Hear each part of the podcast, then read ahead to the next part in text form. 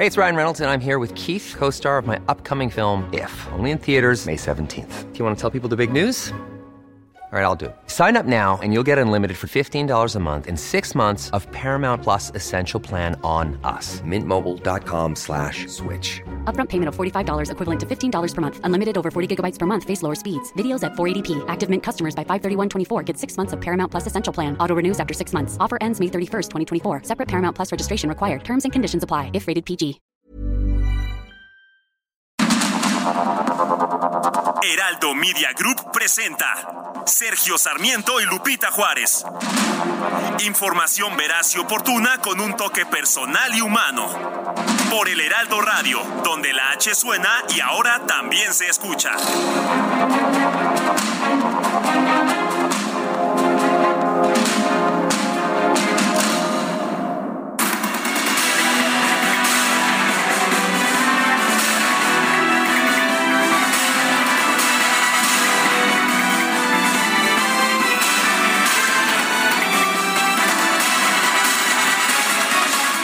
Ante la reactivación de las obras del tramo 5 del tren Maya, que el presidente López Obrador dice no lo coloca en desacato ante la suspensión decretada por el juez primero de distrito en Yucatán, el colectivo Sélvame del Tren. Pidió dar vista al Ministerio Público para el inicio del proceso de amonestación, multa o destitución de los responsables de la decisión el colectivo Sélvame del Tren, que ha encabezado la defensa de la selva maya de Quintana Roo afectada por este tren maya, le pidió al Poder Judicial en su conjunto, a los ministros de la Suprema Corte y particularmente al presidente de la Corte, Arturo Saldívar, que se pronuncien ante el desacato y defiendan el Estado de Derecho. Según según Gonzalo Monroy, asesor legal y consultor, la suspensión provisional y definitiva sigue en pie. La reanudación de las obras desacata la decisión de un juez y la vuelve ilegal. Ni siquiera hay una declaratoria, ni siquiera una declaratoria de seguridad nacional puede violar una ley. Eso es lo que dice Gonzalo Monroy. Los activistas preparan ante la continuación de las obras eh, ahora con el argumento de seguridad nacional, solicitudes para detener también los eventuales trabajos que seguirán en los tramos 6 y 7 por los impactos que tendrían en las reservas de la biosfera de Calakmul y Siancán. Son las 7 de la mañana, 7 de la mañana con dos minutos. Soy Sergio Sarmiento y quiero darle a usted la más cordial bienvenida a El Heraldo Radio. Lo invito, lo invito a quedarse con nosotros y pues escucharnos a lo largo de esta mañana. Le tendremos toda la información de este viernes 22 de julio. También podrá usted pasar un rato agradable ya que siempre hacemos un esfuerzo por darle a usted el lado amable de la noticia, siempre y cuando la noticia lo permita. Bueno, y en otros temas, los fiscales generales de México y los Estados Unidos acordaron trabajar en conjunto para la extradición de Rafael Caro Quintero a territorio de Estados Unidos. Ahí enfrenta acusaciones de cuando menos dos cortes federales por la muerte del agente antidrogas Enrique Kiki Camarena. Según el Departamento de Justicia de Estados Unidos, el Procurador General estadounidense Merrick Garland sostuvo este jueves una llamada telefónica con el fiscal general de la República Mexicana, Alejandro Gertz Manero, donde hablaron en específico sobre el caso de Caro Quintero, este presunto narcotraficante capturado el sábado pasado. Los dos líderes reafirmaron su compromiso compartido de continuar trabajando al unísono en la extradición de Caro Quintero, aseguró el Departamento de Justicia de Estados Unidos en un comunicado. El procurador general Garland llamó para expresar su gratitud al fiscal general Gertz y al gobierno de México por arrestar exitosamente a Rafael Caro Quintero. Son las 7 de la mañana, 7 de la mañana con 4 minutos.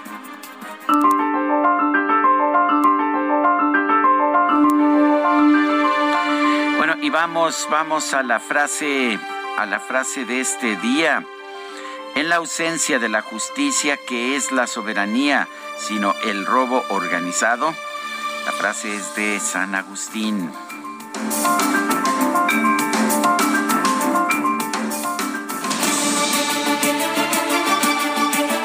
Las preguntas. Ayer preguntaba en este espacio, ¿debe México salirse del TEMEC para dar un trato privilegiado a Pemex y la CFE? Nos dijo que sí el 9.4%, que no el 86.7%. No sabemos 3.9%. Tuvimos 5.249 respuestas. La que sigue, por favor. Y esta mañana ya coloqué en mi cuenta personal de Twitter, arroba Sergio Sarmiento, la siguiente pregunta. ¿Debe permitirse a las corcholatas hacer campaña mientras ejercen funciones de gobierno? Nos están respondiendo que sí, 3%, que no, 96.6%, quién sabe, 0.4%. En 41 minutos hemos recibido 701 votos. Destacadas de El Heraldo de México.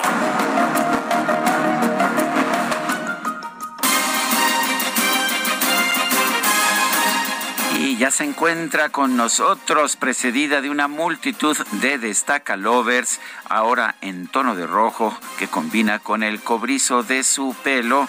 Itzel González. ¿Cómo estás, mi querida Itzel González? Muy buenos días, Sergio, queridos destacalovers. Tú también de rojo. ¿Qué es esto? Una competencia de color. Ladrillo, color ladrillo. Color ladrillo, una competencia de color. Ayer estábamos vestidos de rosa. Hoy Los de dos, rojo. ¿verdad? Hoy, Esos híjole. de rosa. Ya la Qué producción dijo que por qué nos ponemos de acuerdo y no los invitamos. No, amigos, no, muchachos. No nos coordinamos. El- el día que el nos ánimo coordinemos. veraniego, ¿no? Es el ánimo el- veraniego. el- el día que nos coordinemos, nos coordinamos todos. ¿Qué les parece? Ya hace falta la playera. Tendríamos la de prensa Fifi. Tienes toda la razón. ¿Hace cuánto que no la traemos? ¿Te parece el próximo El miércoles? próximo miércoles vamos a avisarle, le avisamos a Lupita Juárez, avisamos a la producción, todavía el tienen su playera, viernes. muchachos. Es como de ya viernes, no, ¿no? tienen la playera algunos. No, bueno, pues vamos a no mandar a hacer otra, la productora confirma. Y yo creo que vamos a hacer unas demás para regalarlas a los destacalovers. Podríamos hacer. Vamos a hacer unas playeras adicionales de prensa fifi que nos hicieron muy famosos en algún momento. En algún momento ya, ya hace falta y pues la vamos, también la vamos a reponer. Sergio, estamos celebrando que es viernes, viernes 22 de julio del 2022, 22 de julio del 22. Pues no, no es cabalístico, pero pues por lo menos ya llegamos al fin de semana. 22 del 7 del 22. 22 del 7 del 22. No, Bueno, pues no no está mal, celebramos no está nada, nada pero, mal. pero por lo menos, por lo menos llegó el fin de semana. Y es viernes, hay que trabajar, así que comenzamos con las destacadas del Heraldo de México. En primera plana, confía en acuerdo petróleo, no está en negociación. La política energética nacional tampoco viola ni contraviene el tratado entre México, Estados Unidos y Canadá, aseguró el presidente. País dominan agenda Claudia, Adán, Marcelo y Monreal. De acuerdo con el análisis de reputación mediática de actores, los presidenciables morenistas conjuntan 74% de la cobertura en medios. Ciudad de México reprochan a Profepa, instan a agilizar traslado. Felinos que siguen en la fundación de Tlalpan está en malas condiciones a 16 días del decomiso. Estados, Luz Raquel despiden a activista en Zapopan. En misa de cuerpo presente, familiares y colectivos exigieron justicia. El presunto agresor se queda en prisión. Orbe, tragedia en Texas, a juicio por muerte de 53 migrantes. Son cuatro acusados, los primeros dos enfrentan pena capital y dos mexicanos condenas por 10 años. Meta, Federación Mexicana de Fútbol congela a Marigol a días del Mundial. Domínguez sale de la sub-20 femenil y el lugar de técnica lo toma Ana Galindo.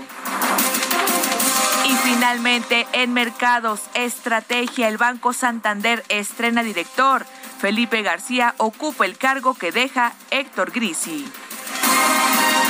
Sergio, amigos, hasta aquí las destacadas del Heraldo. Feliz viernes.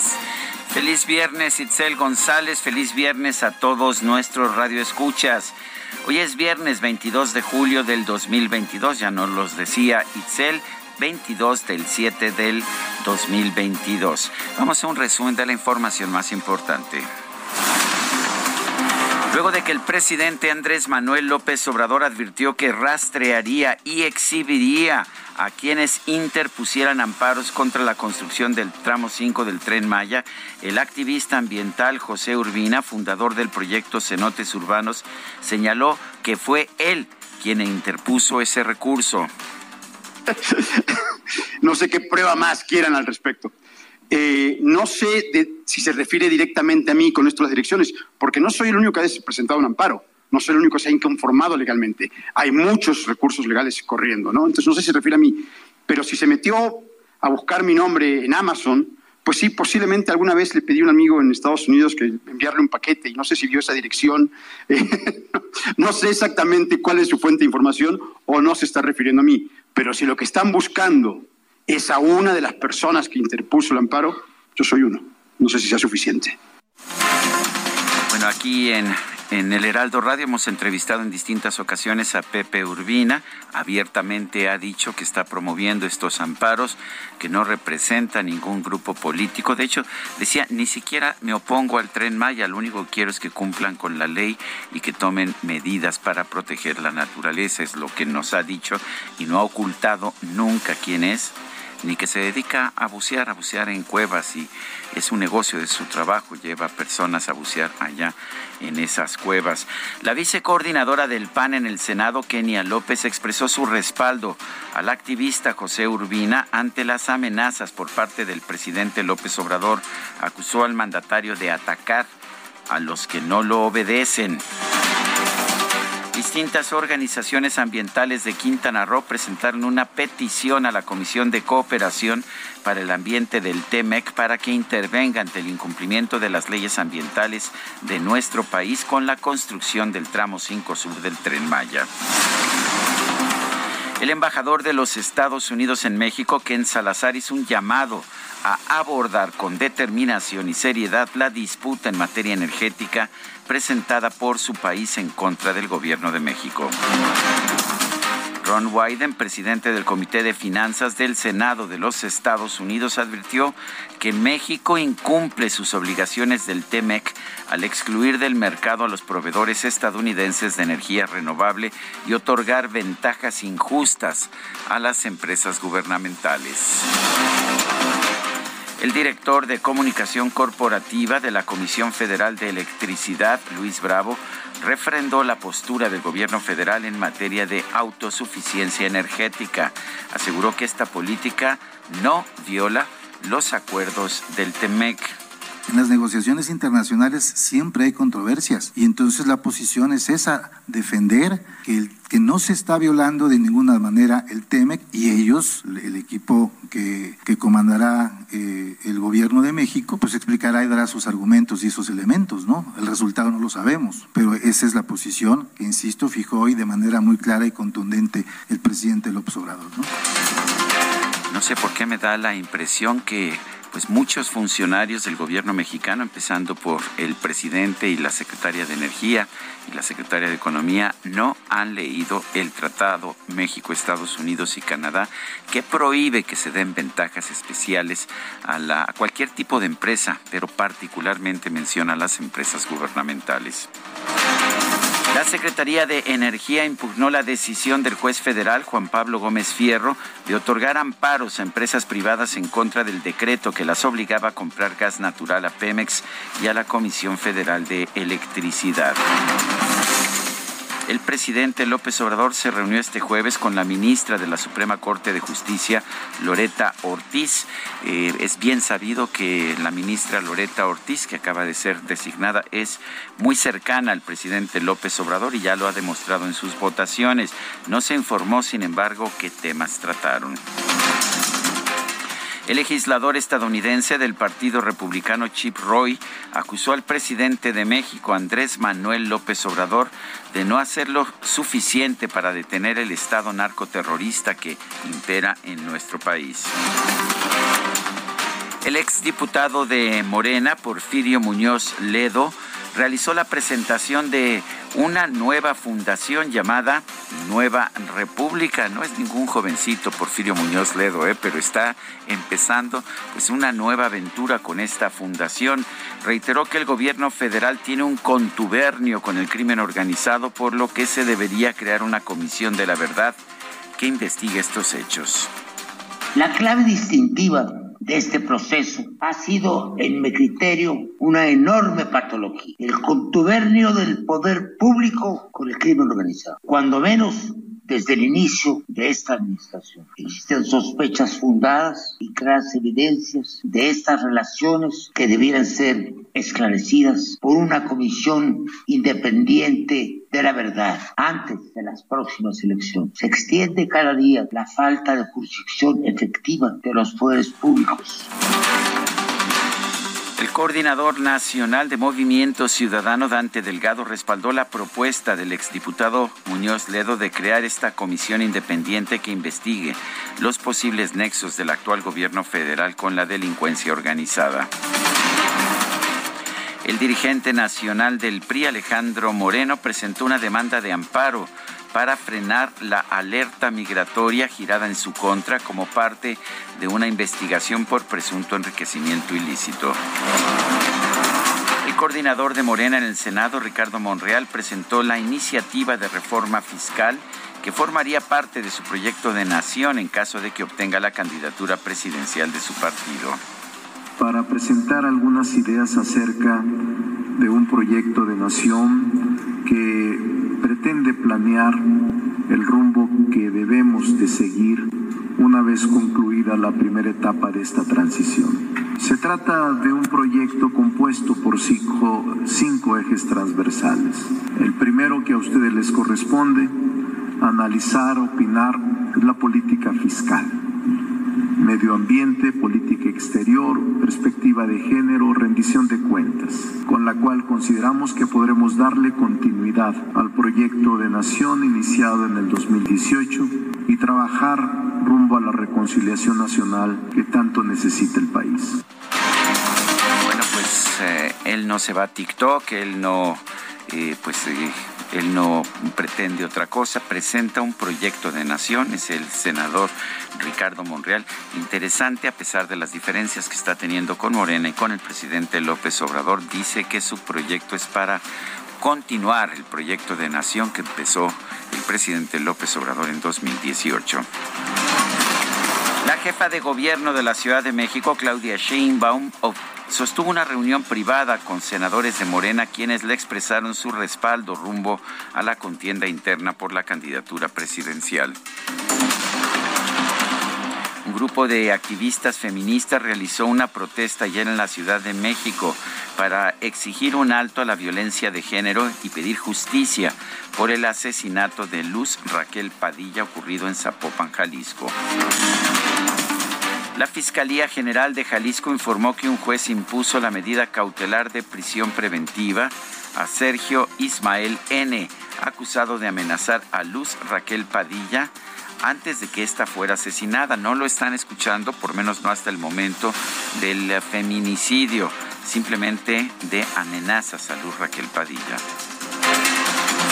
Colima, el secretario general del Sindicato de Trabajadores al Servicio del Estado, Martín Flores Castañeda, denunció que la gobernadora de la entidad, Indira Vizcaíno, y 24 funcionarios de primer nivel se aumentaron el sueldo hasta en un 60%.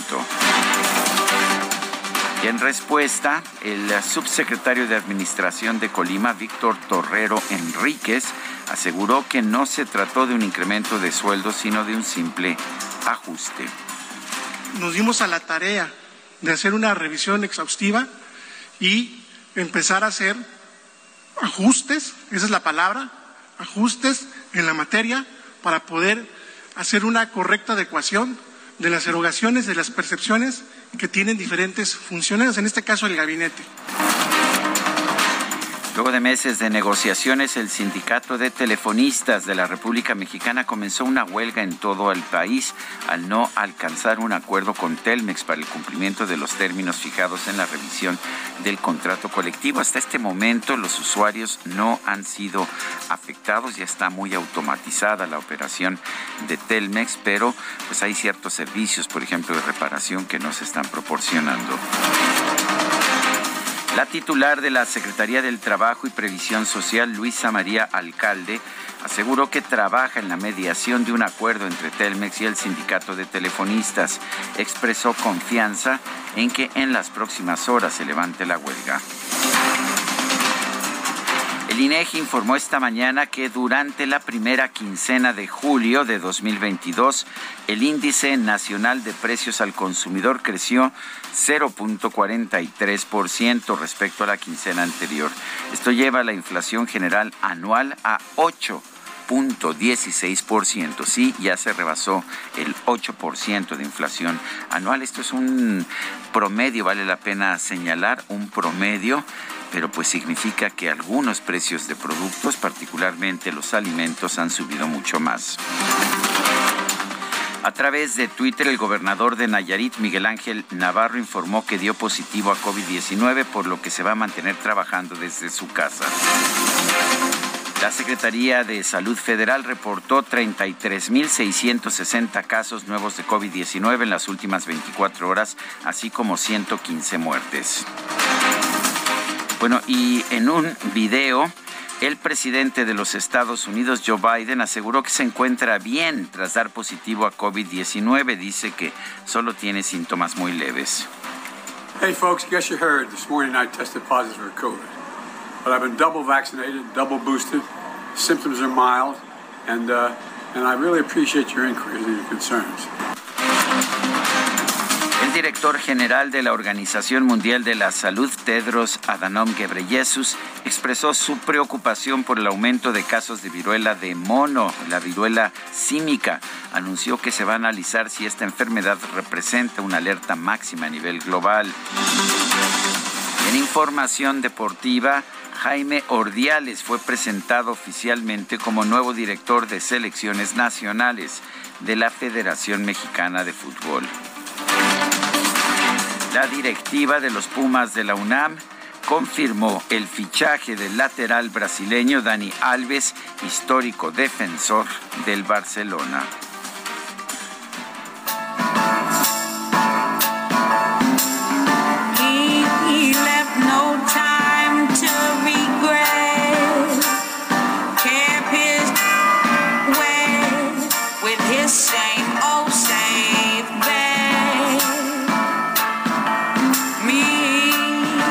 Mañana es aniversario luctuoso de una mujer de voz poderosa, de vida atormentada, de talento extraordinario, llamada Amy Winehouse.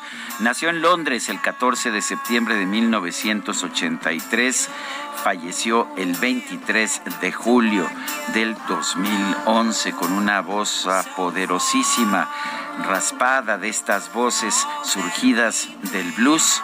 Amy Winehouse revolucionó de alguna forma la música de rock de principios de este siglo XXI.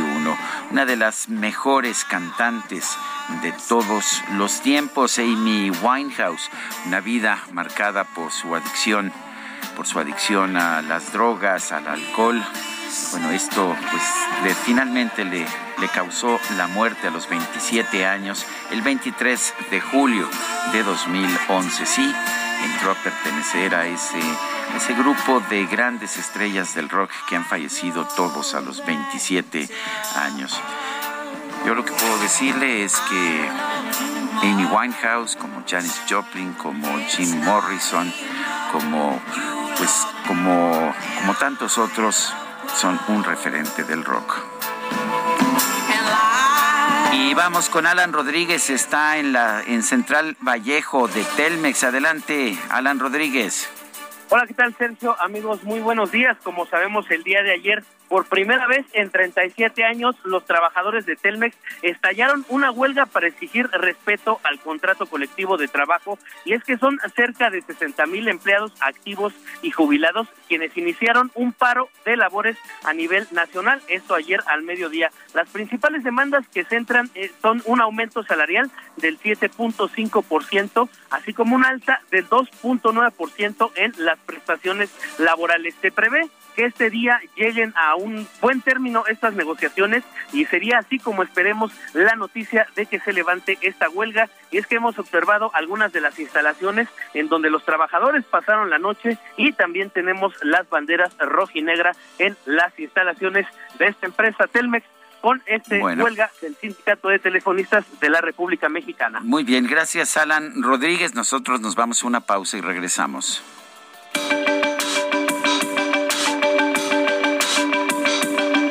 Sergio Sarmiento y Lupita Juárez quieren conocer tu opinión, tus comentarios o simplemente envía un saludo para hacer más cálida esta mañana. Envía tus mensajes al WhatsApp 55 20 10 96 47.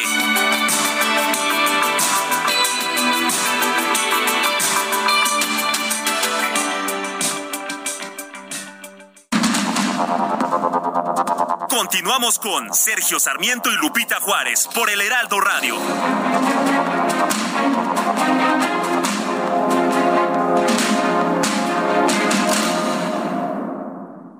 Si tienes una mueblería o eres interiorista, tienes que visitar Expo Mueble Internacional. En cada una de sus ediciones encuentras la más amplia variedad de muebles y decoración que tu negocio o proyecto necesita. Todo con gran calidad y diseño directo de fabricantes. La cita es el 17 al 20 de agosto en Expo Guadalajara. Regístrate en www.expomuebleinternacional.com.mx y redescubre Expo Mueble Internacional.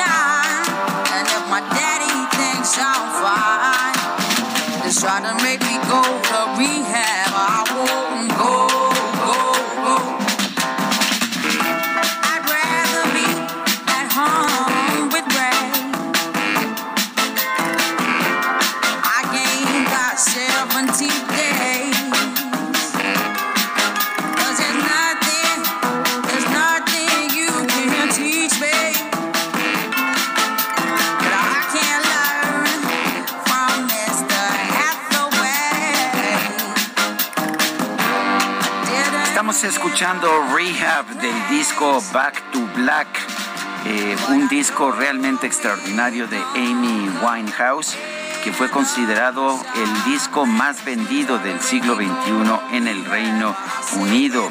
Esta canción Rehab, que habla de la rehabilitación a la adicción a las drogas, es una canción como tantas otras de Amy Winehouse con carácter autobiográfico. Es, pues es muy conocido que Amy Winehouse luchó contra sus adicciones a las drogas durante mucho tiempo. También bebía demasiado.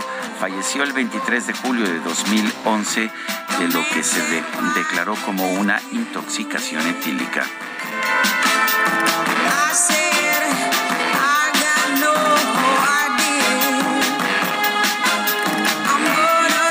Mensajes de nuestro público. Dice Yolanda Paredes, señor Sarmiento, no estoy de acuerdo que las corcholatas estén perdiendo el tiempo, pues no se van a quedar solo, son tapaderas. El que se quiere quedar es López Obrador. Los oigo todos los días. Feliz fin de semana. Gracias, Yolanda Paredes. Nos dice otra persona, buen día. ¿Saben qué ha pasado con la vacunación de los niños? Tengo un hijo de ocho años. Patti firma este mensaje. Tengo entendido que en este momento están vacunando a niños de 12 a 14 años. No tengo información todavía acerca de cuándo se van a vacunar los niños de 8, pero se la daremos tan pronto la tengamos disponible. Amy Shehoa dice, concuerdo absolutamente contigo, Sergio, en tu columna de hoy. Es una burla cruel que se hable de soberanía cuando se presumen las remesas, dependemos de un salario de sangre. Saludos cariñosos. Siete con treinta y tres minutos. El senador de Morena, Ricardo Monreal, lanzó un adelanto de su proyecto de nación que impulsará en caso de ser candidato presidencial en 2024. Propone más recaudación y padrones sociales con datos biométricos. Misael Zavala, cuéntanos. Sergio, buenos días, buenos días al auditorio. Efectivamente, el líder de la bancada de Morena en el Senado, desde Zacatecas, al participar en una convención regional de la zona noreste del Instituto Mexicano de Contadores Públicos, lanzó un poco eh, pues de su adelanto de su proyecto de nación eh, de cara a las elecciones del 2024, en el que, bueno, eh, además de criticar la alta corrupción, corrupción en el país, irregularidades en los programas sociales del gobierno federal, pues eh, informó que eh, eh, buscará una profunda reforma fiscal para una mayor recaudación, así como la creación de padrones de programas sociales que incluyan pues datos biométricos de la población. En su propuesta de reforma fiscal, Monreal explica que se deben empadronar a quienes forman parte de la economía informal y este empadronamiento provocará un incremento en la recaudación y también la posibilidad de evaluar de manera efectiva las circunstancias de de cada contribuyente. A su vez, también precisa ampliar la base recaudatoria del IVA, incluyendo productos que sin razón se encuentran exentos, exentos o grabados a tasa cero, tales como alimentos de lujo o tratamientos estéticos. De la misma forma, el proyecto de Nación de Monreal busca la creación de un impuesto al valor agregado estatal que aparecería desagregado del impuesto federal equivalente en las facturas, tal como sucede en países como Estados Unidos y la Unión Europea. Con ello, dijo, se permitirá a los estados jugar un papel más atractivo en, eh, y activo en la utilización de su política tributaria para el desarrollo local. Sobre los padrones de programas sociales, la propuesta del legislador por Zacatecas argumenta que la utilización de los registros existentes permite un alcance limitado de los programas sociales, principalmente en zonas de difícil acceso y se presta a duplicidades y malas prácticas. Por ello, plantea un mecanismo de control de los padrones con la utilización de la célula de identidad ciudadana, la integración de un padrón nacional de beneficiarios de programas sociales que se construya a partir de un documento único de identidad que permita un control automatizado de lo que se ingresa al poder identificar plenamente a cada uno de los solicitantes de programas. También te informo, eh, Sergio, que ayer eh, la, jefa de gobierno de la Ciudad de México, Claudia Sheinbaum, se reunió con 20 senadores de Morena de la bancada morenista, a quienes pues eh, dijo que eh, se impulsará la unidad dentro del partido. Uno de los senadores ausentes a este encuentro fue el coordinador de Morena en el Senado, Ricardo Monreal Ávila, quien, bueno, pues tuvo que viajar a Zacatecas para asistir a esta convención, donde presentó su proyecto de nación. Al encuentro con eh, Claudia Sheinbaum asistieron únicamente 20 de los 60 senadores que conforman el grupo parlamentario morenista. Resaltó que los legisladores que acudieron están vinculados con la corriente denominada de los ultras que buscan la presidencia de la mesa directiva de la Cámara Alta. Tampoco asistió la presidenta de la mesa directiva del Senado, Olga Sánchez Cordero. En este sentido, el vocero de la bancada morenista, el senador César Cravioto, destacó que el encuentro que sostuvieron con la jefa de gobierno fue para expresar que seguirán trabajando juntos con el fin de garantizar el bienestar de todos los mexicanos. Sergio, hasta aquí la información. Gracias, Misael Zavala.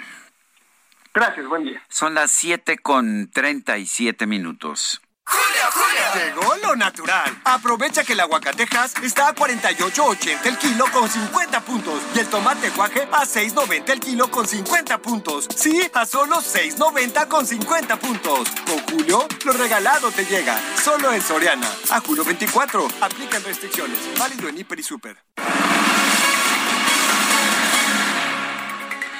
El presidente nacional del PRI, Alejandro Moreno, promovió un amparo contra la alerta migratoria por la que fue retenido en el Aeropuerto Internacional de la Ciudad de México. Diana Martínez nos tiene la información. Diana, adelante.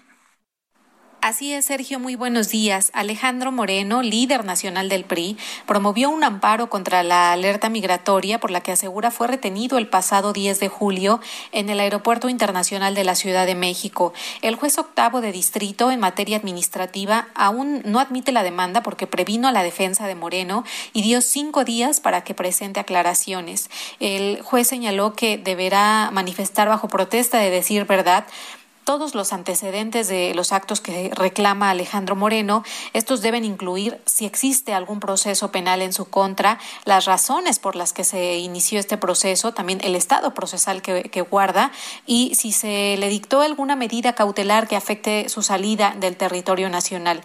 También pidió al Instituto Nacional de Migración y a otras autoridades que en 24 horas envíen copia certificada de la alerta migratoria el político acusó en su cuenta de Twitter eh, su retención por más de una hora cuando llegó de Europa al aeropuerto de la capital mexicana. Incluso difundió un video al respecto. Ese día el Instituto Nacional de Migración informó que la revisión migratoria que se, le, que se realizó a Moreno se dio en cumplimiento a una solicitud de autoridades de Campeche. Indicó que a su llegada a la terminal del aeropuerto se le solicitó esto con estricto apego y salvaguarda de sus derechos, una verificación de documentos que tardó 20 minutos para después retirarse.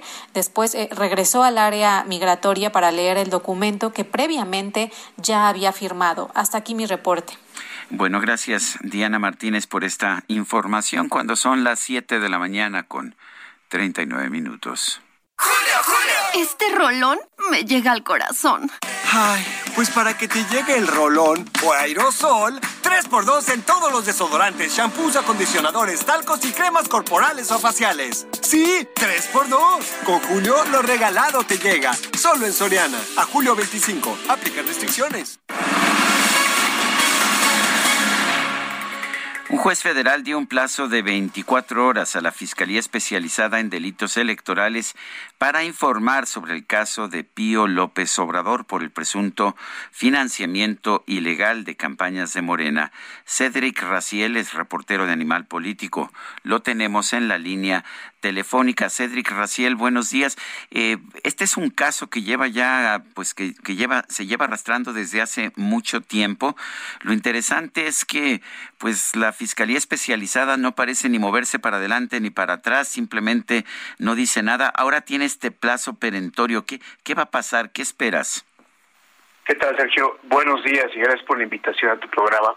Bueno, sí, este, este caso ya lleva dos años. Te acordarás que en julio de 2020 es cuando se da a conocer este video del hermano del presidente recibiendo dinero ahí de quien entonces era coordinador de protección civil, David León. Es un video que remite a 2015, a las campañas de esa época, cuando Morena todavía se estaba constituyendo incluso como partido, y cuando David León era colaborador del gobierno de, Manuel Velasco. Eh, entonces, se, la Fiscalía Especializada en Delitos Electorales, antes PADE, inicia una carpeta de investigación porque recibe denuncias ¿no? de los partidos a raíz de este video para que se indagara este ahí financiamiento posible financiamiento ilícito de campañas y a casi dos años esa carpeta se abrió en agosto de 2020 es decir estamos a un mes o a menos de que se cumplan dos años de esa investigación. Son dos años en los que pues la ciudadanía no sabe todavía eh, si el hermano del presidente es responsable de alguna de alguna de algún ilícito ni siquiera él mismo. Por eso él, él, promueve un juicio de amparo en el que pues como tú lo decías al principio Sergio pues el juez le ordena a la fiscalía primero hace unos días se le ordenó a la fiscalía que, que, que diera a conocer qué iba a hacer con esa carpeta es decir si le iba a seguir integrando para presentarla a un juez o si le iba a archivar o si, o si, o si le iba a cerrar por no encontrar elementos eh, suficientes para seguir la investigación. Y la fiscalía le contesta, contesta de manera abstracta, ya decidí yo qué voy a hacer con esa carpeta. Así. pues, pero no dice como cómo. que no sirve de nada, ¿no? Eso. Exacto, pero no, no le comunica ni al, ni al juez, ni al propio Pío, ni a nadie, le comunica en qué sentido se determinó, se le llama a esta carpeta. Entonces, ahora el juez, esto se lo comunicó a Antier, Bueno, antier se resolvió, pero falta que se le notifique a la fiscalía. Resolvió el juez, bueno, ahora dime en qué sentido se determinó esa carpeta, ¿no? Eh, eh, entonces, una vez que se le notifique a la fiscalía, la fiscalía tiene un plazo de 24 horas para contestar. Hasta ayer, en una entrevista radiofónica, el fiscal eh, José Agustín Ortiz Pinchetti, eh, con Azucena, de hecho, Uresti, él, él dice este, que todavía no, no recibieron la notificación. Eh, entonces quiere decir bueno, que ese plazo de 24 horas aún no aún no empieza a correr. si hoy la recibe, pues a lo mejor ese plazo se cumple el, el lunes, ¿no? Pero ya, ya tiene tú ves, eh, todos sabemos que Ortiz Pinchetti es muy cercano al presidente López Obrador. Además, es, pues está casado con una ministra de la Suprema Corte de Justicia que ayer vio al presidente Andrés Manuel López Obrador. ¿Tú ves un intento de proteger al presidente López Obrador y a Morena? Híjole, Sergio, pues no sabe decir porque este caso lleva dos años. Eh, yo no sé de qué manera eh, podría políticamente esto repercutir en la propia fiscalía, es decir, es que es un, es, un tema que toca varias bandas, ¿no? O sea, repercute, tú mencionas, repercute en, el, en la fiscalía eh, electoral, repercute en, el titular de la FGR, que es Alejandro Gertz Manero, podría repercutir también en la Suprema Corte por, por lo que mencionas de, de la ministra eh, que vio al presidente. Entonces, sería muy costoso, yo creo, que pareciera que es un intento de cerrar el caso, de que haya impunidad. Pero por otro lado, pues ya lleva dos años el, el tema arrastrándose y también es un es un pendiente, es un desgaste también para el presidente que este tema lleve dos años sin que la ciudadanía sepa qué hizo su hermano o qué no hizo. En la entrevista que dio a Expansión el hermano Pío López Obrador, él dice, pues admite que sí recibió dinero, ¿no? O sea, por poco que sea, porque lo minimizó diciendo que era para gasolina, bueno, ese dinero, por poco que sea, se debe haber reportado en la, en la contabilidad de Morena o de cierto candidato ante el INE y eso, quién sabe si pasó. El mismo INE dice, se ha quejado en repetidas ocasiones de que la Fiscalía General no le da acceso a información de la carpeta argumentando el secreto ministerial entonces el INE tampoco avanza. Es decir, es un, como lo dijo ayer el fiscal también en esa entrevista, pues es un tema que se está complicando demasiado. Pero ya para estos días ya tendremos que saber pues qué va a pasar. Bueno, pues estaremos al pendiente. Realmente es un, pues es un caso importante, involucra al hermano del presidente y además pues hay un video que, que no deja opción para decir esto no ocurrió. Pues estar pendiente, Sergio. Estaremos al pendiente. Cedric Raciel, el reportero de Animal Político. Son las 7 de la mañana con 45 minutos. No, tenemos al, algún problema, tenemos algún problema técnico y vamos a tratar de resolverlo. Le recuerdo mientras tanto nuestro número de WhatsApp. Nos puede usted hacer llegar mensajes de WhatsApp, pueden ser mensajes de texto, pueden ser también mensajes de voz. El número es 55 2010 96 47. Repito, 55 2010 96 47. Un grupo de organizaciones ambientalistas ingresaron una solicitud al sistema de peticiones de la Comisión para la Cooperación Ambiental de los países del TEMEC y lo que están pidiendo es que se investigue si México está dejando de aplicar su legislación ambiental para construir el tren Maya. Sí, no, no están diciendo que, eh, que el gobierno mexicano está violando la ley de Canadá ni que está violando la ley de Estados Unidos, no, dice que está violando su propia ley.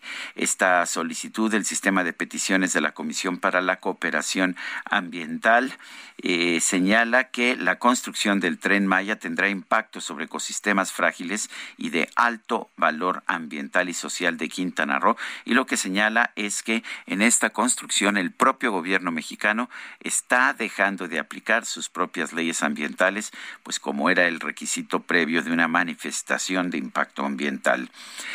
El expresidente de la Cámara de Diputados, Porfirio Muñoz Ledo, y el ingeniero Cuauhtémoc Cárdenas, ex candidato a la presidencia, lanzaron la Fundación Nueva República para defender a la democracia y para para que se aclare un presunto contubernio del gobierno con el crimen organizado.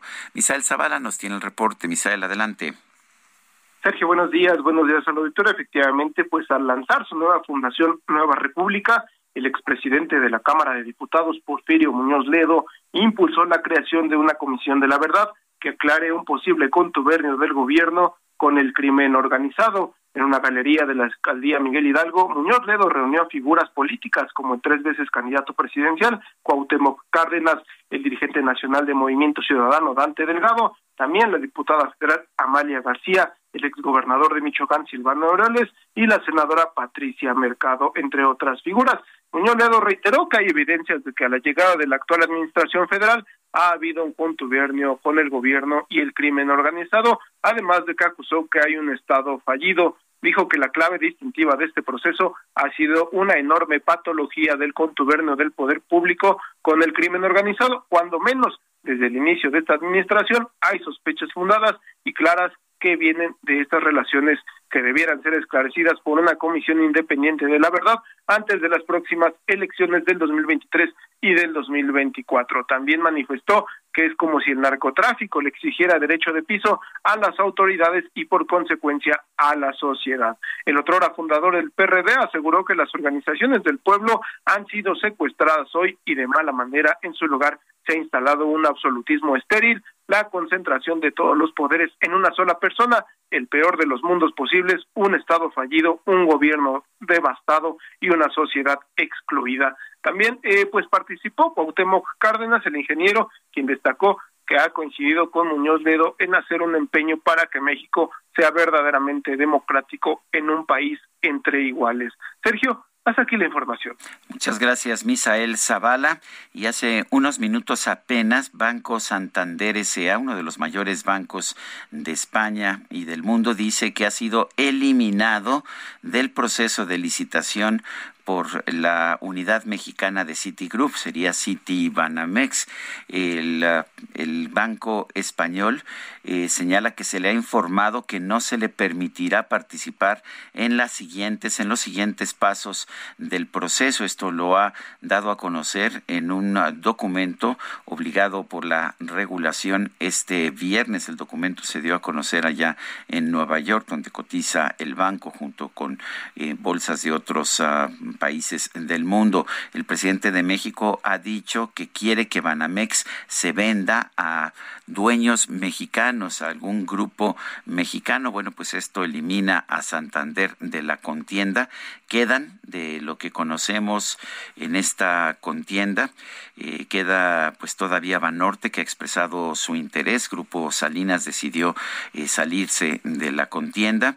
Eh, queda también eh, queda también la posibilidad de Imbursa, de Carlos Slim, y queda la posibilidad de un grupo encabezado por los dueños de Banca Mifel. Eso es lo que, lo que queda hasta estos momentos. El gobernador de Jalisco, Enrique Alfaro, aseguró que puede haber diferencias con el presidente Andrés Manuel López Obrador, pero que jamás le va a regatear el compromiso de trabajar de manera coordinada por el bien de los habitantes de Jalisco. Esto lo señaló señaló en la conferencia matutina en Puerto Vallarta. El mandatario estatal reconoció que comparte con el presidente la vocación de transformación del país. Compartimos, dijo, con el presidente su vocación de transformación del país. Podemos tener diferencias en algunos temas, pero no podemos regatearle jamás ni al presidente ni al gobierno de la República nuestro compromiso por trabajar y enfrentar estos retos de manera coordinada. Enrique Alfaro expuso que hay una agenda de coordinación y de trabajo conjunto con el gobierno de la República y dijo también que se atienden los temas que la sociedad demanda. Le expresamos al presidente una vez más nuestro compromiso para trabajar sin descanso hasta el último día de nuestro gobierno para cumplir lo que ofrecimos, cada quien desde nuestra trinchera a los ciudadanos, es lo que dice pues el gobernador de Jalisco, Enrique Alfaro, que ha tenido diferencias muy importantes con el presidente López Obrador. La conferencia de prensa de hoy se está llevando a cabo en Puerto Vallarta, allá en Jalisco. Está en curso en estos momentos.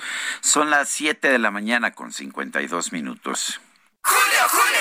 Llegando a esta edad, Ya no puedes andarte con juegos, Andy. Claro que puede, porque llega hasta 50% de descuento en toda la juguetería. Y además, 2x1 en trajes de baño, shorts y bermudas para toda la familia. Con Julio, lo regalado te llega. Solo en Soriana. A julio 25. Aplica restricciones.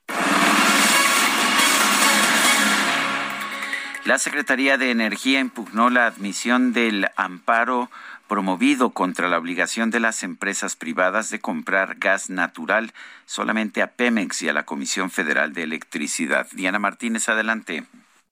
Así es, Sergio, muy buenos días. La Secretaría de Energía impugnó la admisión del amparo promovido contra la obligación de empresas privadas de comprar gas natural únicamente a petróleos mexicanos y a la Comisión Federal de Electricidad. El acuerdo judicial indica que el director de lo contencioso adscrito a la Unidad de Asuntos Jurídicos de la CENER, en representación de esta dependencia, interpuso un recurso de queja en contra del acuerdo por el cual se admitió a trámite la demanda de amparo. Se trata de una demanda que fue presentada ante el juez segundo de distrito en materia administrativa especializado en competencia económica, radiodifusión y telecomunicaciones, Juan Pablo Gómez Fierro, contra un oficio de la CENER que fue emitido el pasado 13 de junio, en el que eh, se indica eh, la estrategia en materia del suministro de este hidrocarburo. La impugnación del gobierno federal ahora será revisada por un tribunal que decidirá si confirma o revoca la decisión del juez de admitir eh, la demanda. Desde el lunes pasado, el impartidor de justicia otorgó suspensiones definitivas a 10 empresas, entre estas Engie San Miguel de Allende y Consorcio Mexigas. Esto significa que por lo menos estas 10 empresas no están obligadas por tiempo indefinido a acatar la orden de la CENER. Hasta aquí mi reporte. Gracias por esta información, Diana Martínez. Son las 7.54. Vamos a una pausa y regresamos.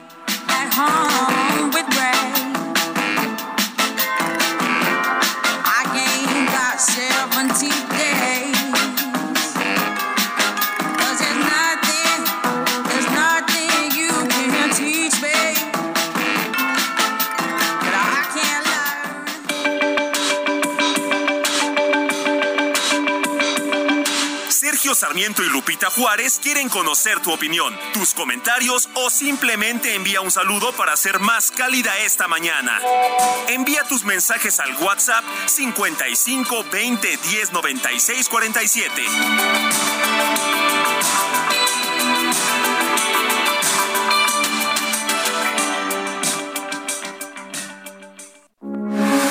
Heraldo Radio 98.5 FM, una estación de Heraldo Media Group.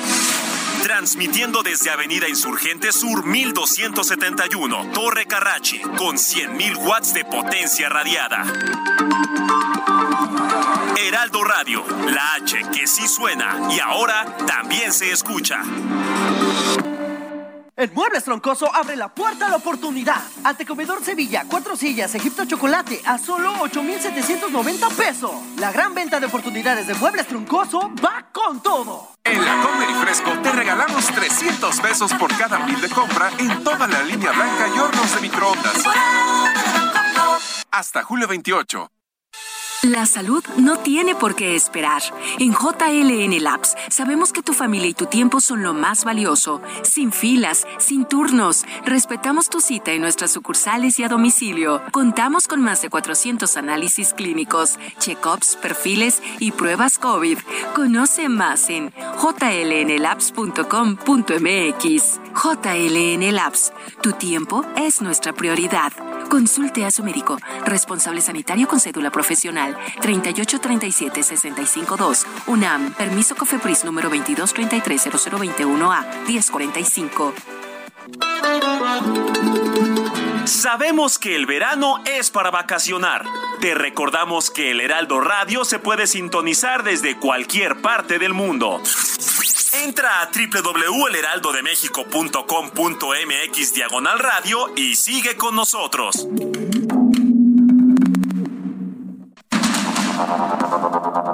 Continuamos con Sergio Sarmiento y Lupita Juárez por el Heraldo Radio.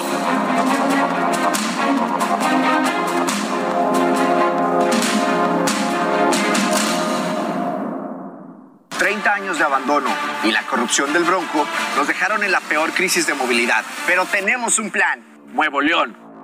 Y en menos de seis años vamos a hacer la inversión más grande en la historia. Nuevo León son nuevas líneas de metro, transmetros, un tren suburbano, la flotilla de autobuses ecológicos más grande del país y las carreteras que conectarán el norte con el sur. Esta es la movilidad que siempre debimos tener. Este es el nuevo Nuevo León. El gobierno del nuevo Nuevo León. La Federación Mundial de Neurología fue quien elevó su voz para proclamar el 22 de julio como el Día Mundial del Cerebro, promoviendo de esta manera la necesidad de crear conciencia sobre su potencial, riesgos y enfermedades. El cerebro o materia gris, como se le conoce comúnmente, es uno de los órganos vitales de nuestro cuerpo. Controla las actividades cognitivas y reacciones del organismo. Algunas de sus particularidades son que consume un 20% de la energía y oxígeno que consume un organismo. Representa el 2% del peso corporal. Está conformado por un 73% de agua. Transforma la información a una velocidad de 268 millas por hora.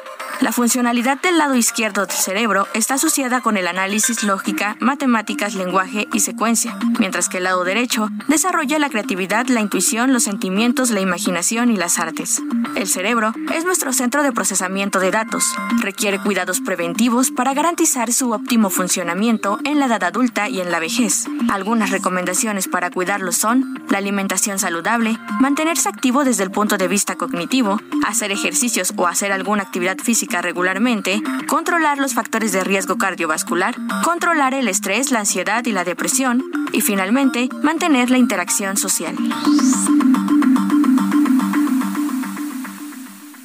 Si tienes una mueblería o eres interiorista, tienes que visitar Expo Mueble Internacional. En cada una de sus ediciones encuentras la más amplia variedad de muebles y decoración que tu negocio o proyecto necesita. Todo con gran calidad y diseño directo de fabricantes. La cita es del 17 al 20 de agosto en Expo Guadalajara. Regístrate en www.expomuebleinternacional.com.mx y redescubre Expo Mueble Internacional.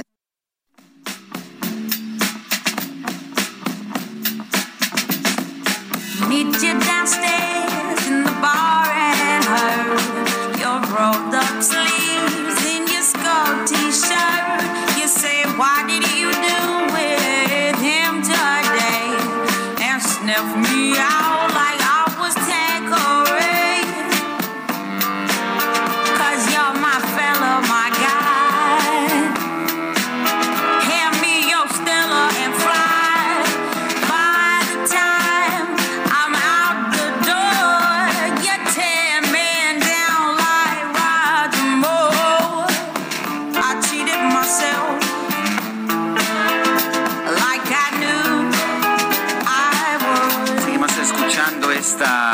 excepcional, profunda, rasposa de Amy Winehouse. Esto se llama You Know I'm No Good. Tú sabes que no soy buena.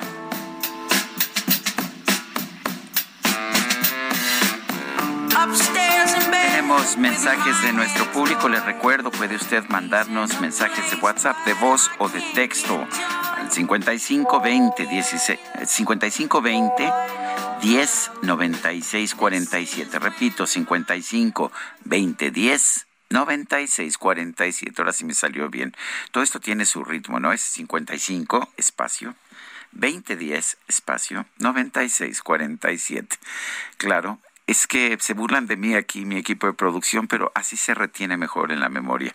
De hecho, 55 2010 96 47. Bueno, los mensajes. Muy buenos días, licenciado Sarmiento. Ayer en TV Española pasaron la respuesta de López Obrador a los Estados Unidos y a Canadá con una canción de Chicoche. Uy, qué miedo por las sanciones al Tratado de Libre Comercio. Es humillante y vergonzoso para nuestro México tener un ente que no sabe de economía, no conoce lo que es la diplomacia y para colmo no tiene educación. Gracias por seguir siendo un gran profesional de la información. Soy Marilú Rodríguez. Dice otra persona, buenos días Sergio y Lupita. No creo que pase nada por el caso de Pío López, ni al otro Pillo también, hermano de López, Martinazo. Feliz viernes, Francisco 1955.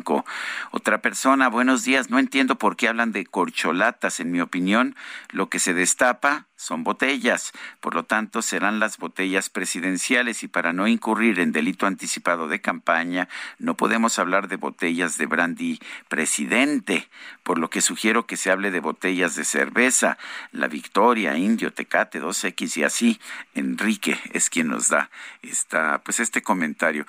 El término corcholatas lo estamos utilizando quienes comentamos sobre política porque es el término que empleó, que introdujo el presidente de la República Andrés Manuel López Obrador. Son las 8 de la mañana con 6 minutos. ¡Julio, Julio! ¡Aprovecha! Que todos los 12 packs de cerveza en lata o botella están a solo 99 pesos con 200 puntos. Y además, 4x3 en todas las botanas sabritas. Sí, 4x3 en botanas sabritas. Con Julio, lo regalado te llega. Solo en Soriana. A julio 25. Aplican restricciones. El pronóstico del tiempo con Sergio Sarmiento y Lupita Juárez.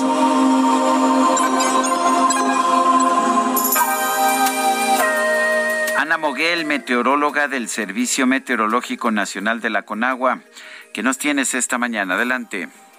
Buenos días, Sergio. Es un gusto saludarte a ti y a tu amable auditorio.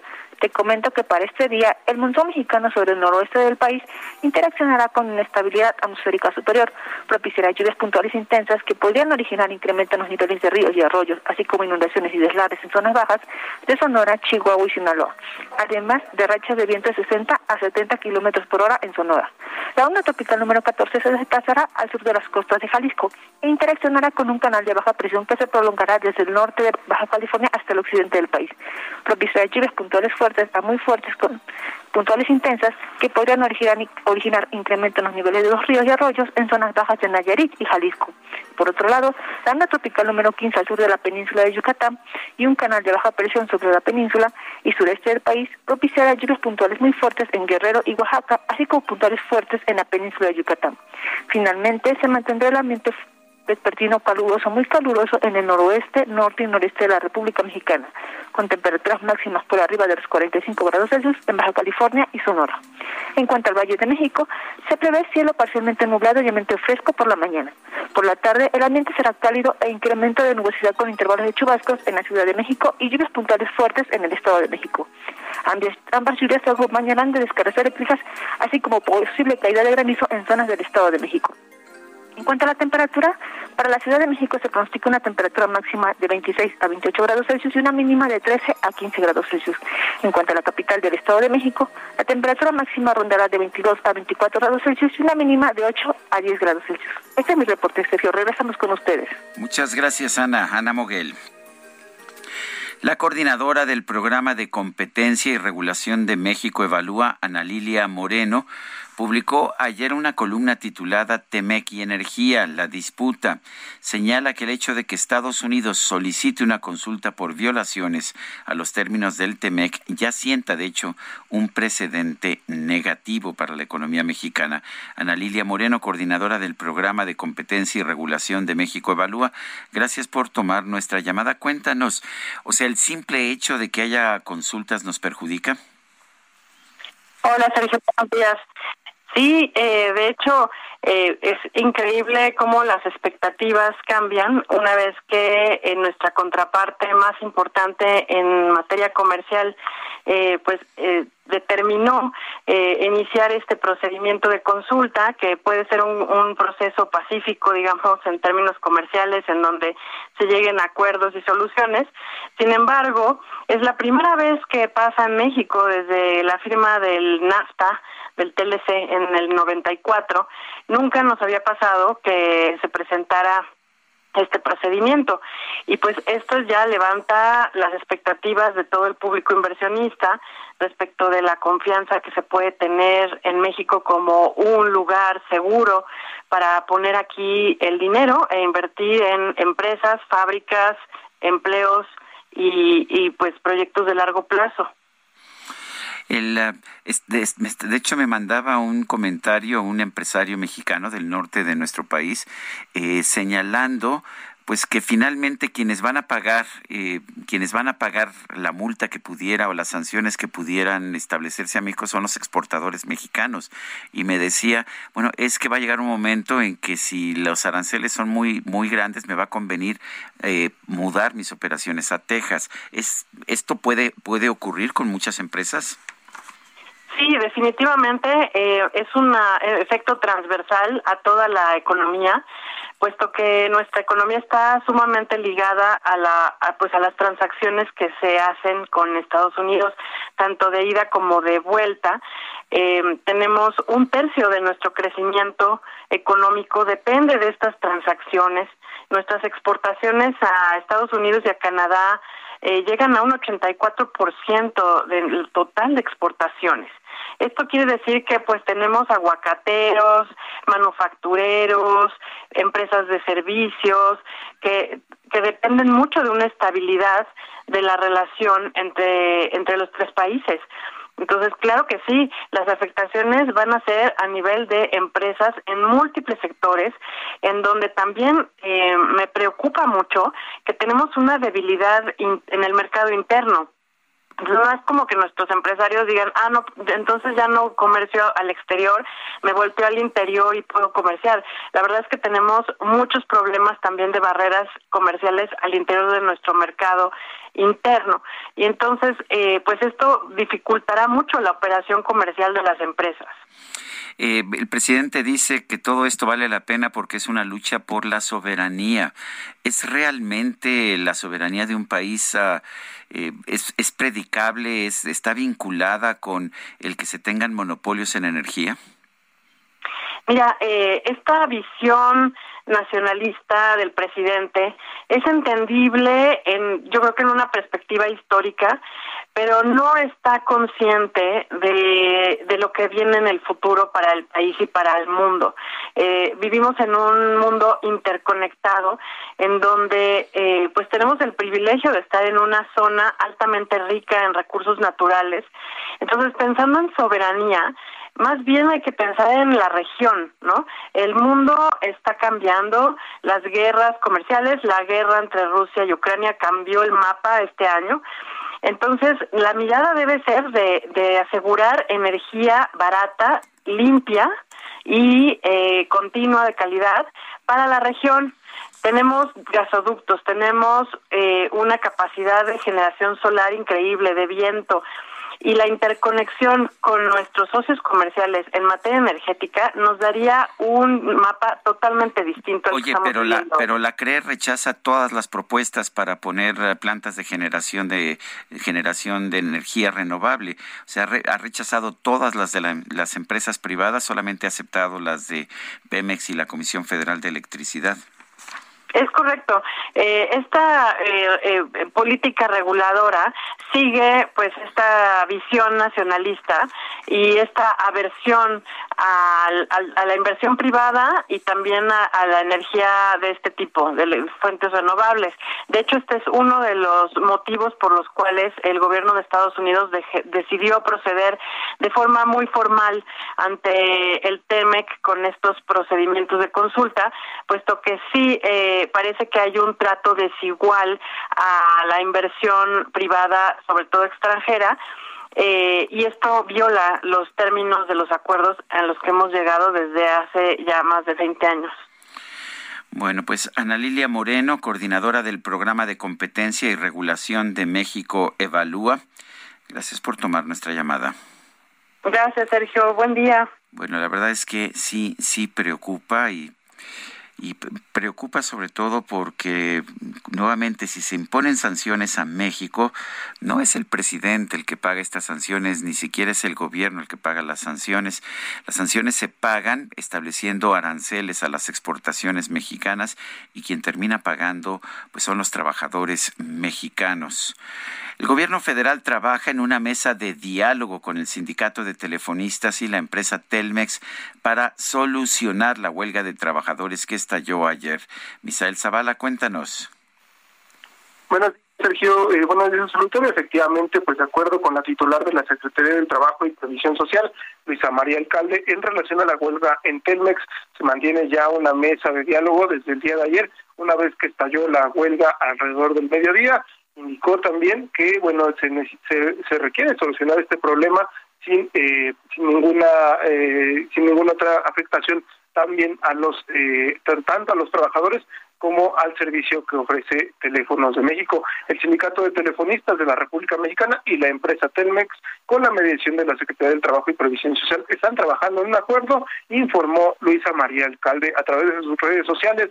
La funcionaria federal emitió una publicación en la que afirma que confía en que se llegará a un acuerdo y a una solución en las próximas horas.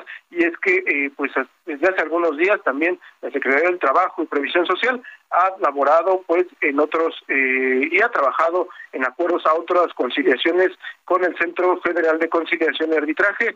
También entre estas destaca la empresa Volkswagen y su sindicato en el que pues se llegó a un acuerdo para beneficiar a 12 mil trabajadores. En ese acuerdo se llegó a la solución de un pago integral de reparto de utilidades, un aumento del 9% al salario y 2% en prestaciones. Esto también bueno, pues eh, lo va a aplicar la Secretaría del Trabajo ahora con el sindicato de telefonistas atendiendo eh, todas sus demandas y también para que no se afecte a teléfonos de México. Sergio, hasta aquí la información. Gracias, gracias por este reporte, Misael. Gracias, buen día. Es Misael Zavala, el presidente de la República, acaba de decir que no vamos a ceder en el tema de, de las posibles sanciones a México por violaciones al TEMEC, al Tratado México, Estados Unidos y Canadá, porque es un asunto de principios, tiene que ver con nuestra soberanía.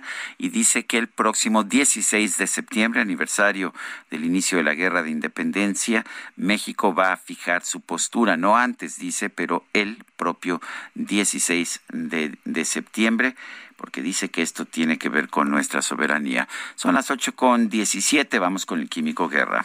¡Julio, Julio! Ay, amiga, cuéntame ya, suelta toda la sopa, ¿eh? Pues yo te suelto que ya llegó el 3x2 en todas las pastas para sopa. Y además, 3x2 en todas las galletas y en todos los cereales Kellogg's. Con Julio, lo regalado te llega. Solo en Soriana. A julio 25. Aplica restricciones. El Químico Guerra. Con Sergio Sarmiento y Lupita Juárez.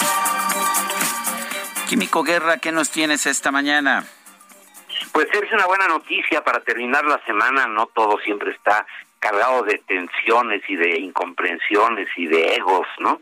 Hay cosas bastante buenas que está haciendo la humanidad, precisamente frente a la crisis que estamos enfrentando. Ayer te comentaba yo de esta cuestión de los incrementos verdaderamente pues peligrosos de la temperatura, cómo vamos a resolver este problema. Uno de ellos es pues transitar hacia una economía baja en carbono, reducir fuertemente los gases de efecto invernadero que están causando este calentamiento. Es asombroso, serio, cómo la necesidad de transitar hacia una economía de carbono cero ha desatado una, una cascada de desarrollos tecnológicos de los cuales he estado hablando contigo recientemente.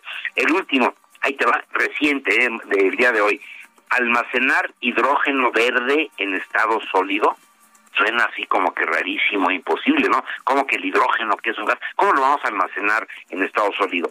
Pero fíjate que investigadores de la Universidad de Deakin, en Australia, han logrado un avance espectacular que podría ayudar a impulsar el uso amplio de hidrógeno verde como combustible. El hidrógeno verde es el que se produce separando el hidrógeno del eh, oxígeno del agua con energía renovable, ya sea eólica, eh, fotovoltaica, etcétera. El equipo, liderado por los doctores Srikant Mateti y Ying Lang Chen, desarrolló un sistema basado en la mecanoquímica. ¿Qué es la mecanoquímica? Es el uso de maquinaria para eh, producir reacciones químicas. La mecanoquímica del nitruro de boro. Nitruro de boro van a decir, lo escuchas, que es eso? Rarísimo, ¿no? A es peligroso. No, se usa muchísimo en pinturas, en cosméticos, cuando se ponen sombra, las mujeres, etcétera, están usando nitruro de boro se usa mucho en cementos dentales, por ejemplo, ¿no? Matetti y Chan aseguran haber encontrado la forma de producir, almacenar y transportar grandes cantidades de hidrógeno de forma segura, barata y sin generar desperdicios. Fíjate, desde el polvo de nitruro se coloca en un molino que contiene pequeñas bolas de acero en un tambor o una cámara que gira. A medida que el tambor va girando cada vez a mayor velocidad, se inyecta el hidrógeno gaseoso que choca con las bolas y el nitruro y se desencadena la reacción mecanoquímica que hace que el hidrógeno quede absorbido inmediatamente por el polvo.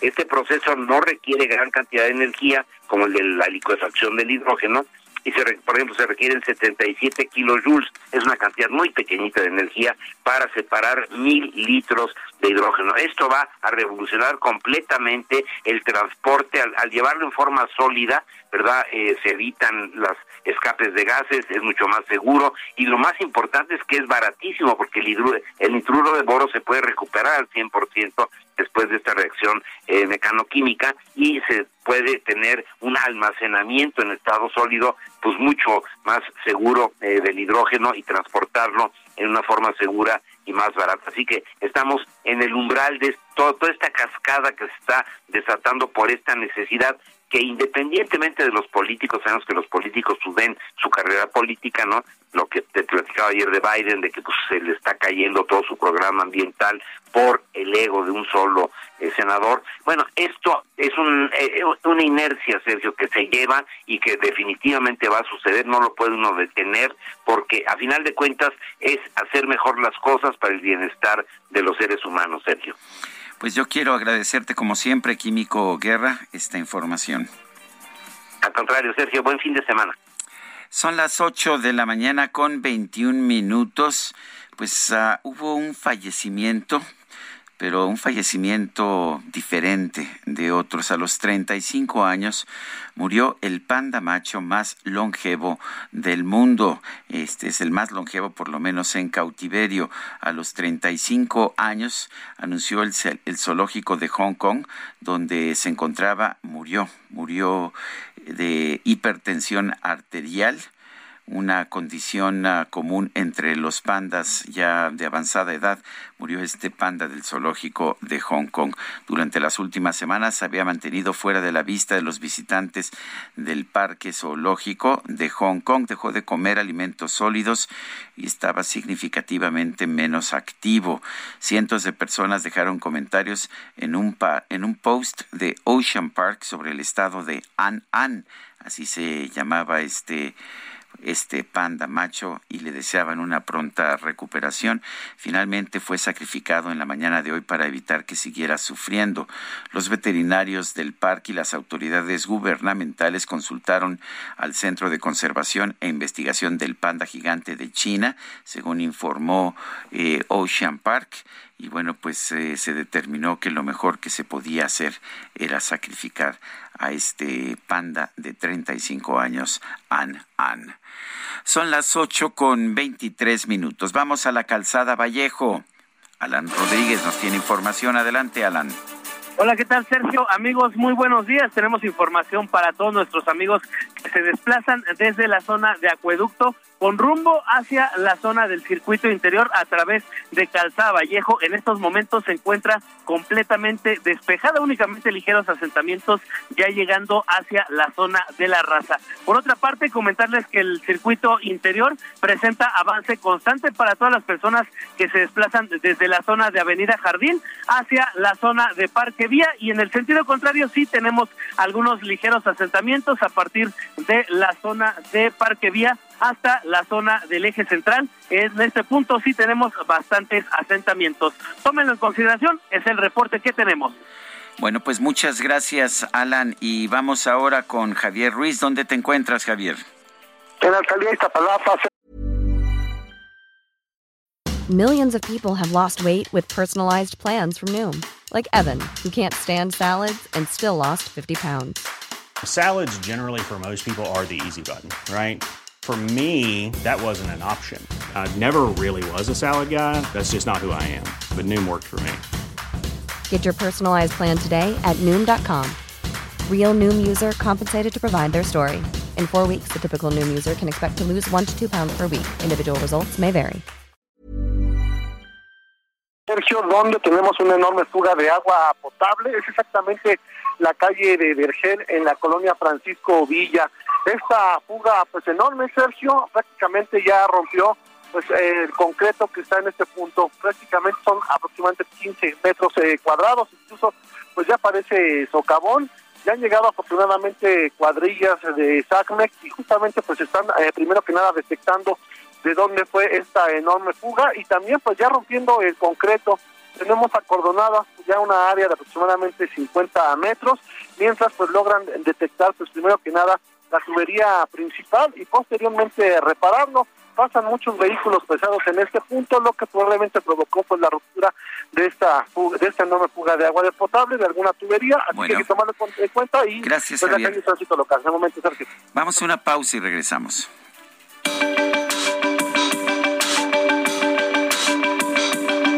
Sergio Sarmiento y Lupita Juárez quieren conocer tu opinión, tus comentarios o simplemente envía un saludo para ser más cálida esta mañana. Envía tus mensajes al WhatsApp 55 20 10 96 47.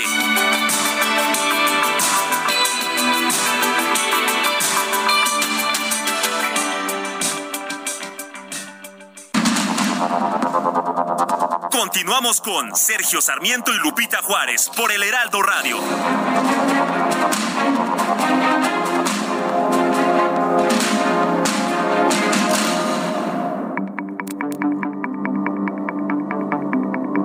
Jaque Mate con Sergio Sarmiento.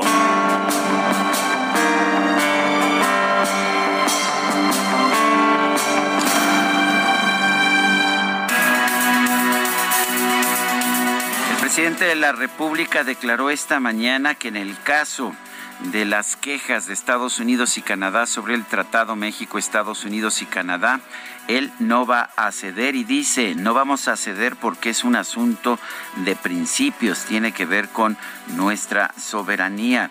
Es lo que dice Andrés Manuel López Obrador, quien ha añadido que va a anunciar la posición de su gobierno el próximo 16 de septiembre. Claramente, pues va a ser algún tipo de discurso patriótico, va a decir que pues defender el monopolio de Pemex y de la Comisión Federal de Electricidad es un acto patriótico. Ya ha señalado en varias ocasiones que quien no está de acuerdo con sus posiciones es un traidor a la patria.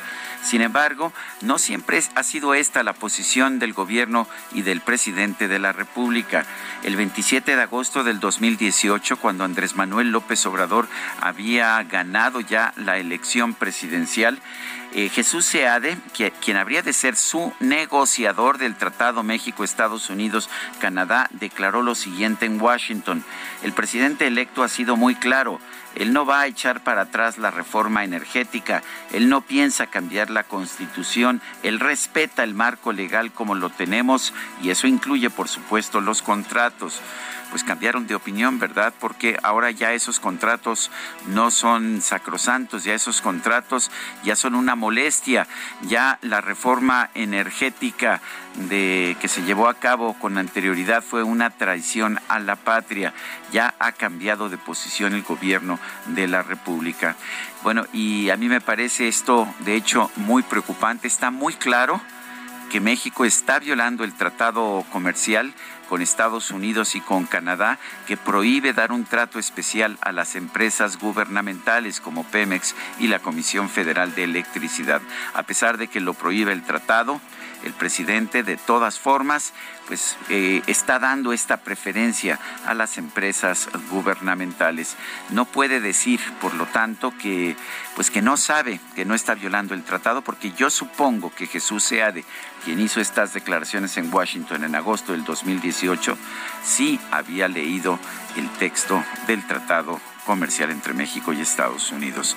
Yo soy Sergio Sarmiento y lo invito a reflexionar.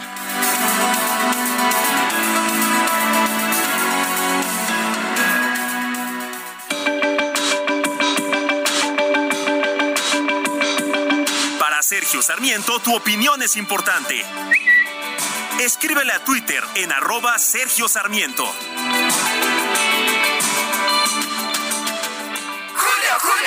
Llega estrenando.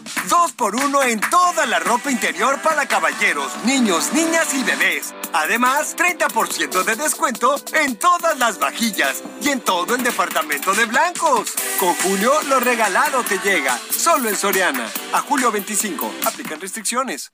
All I can ever be to you is.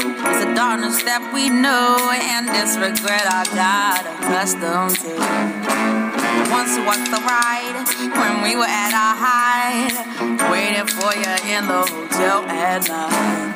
I knew I had him at my match. But every moment we get snatched. I don't know why I got so attached. It's my responsibility. You don't own nothing to me but to walk away. I have no capacity. He walks away. The sun goes down. He takes ¿Sabía usted? ¿Sabías, mi querido DJ Kike, que las lágrimas se secan por sí mismas? ¿Se secan por sí solas? Pues así son los pesares, ¿no?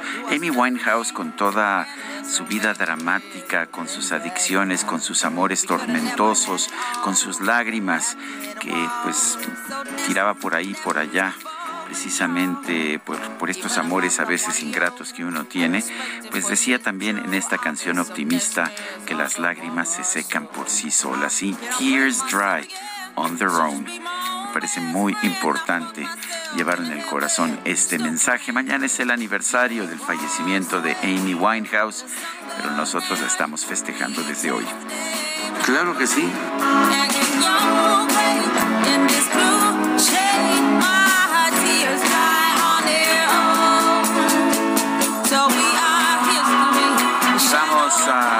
Vamos a continuar con los mensajes de nuestro público. Preocupante el cambio climático. A pesar de las advertencias de la naturaleza, hay políticas incompletas para evitar el efecto de este fenómeno.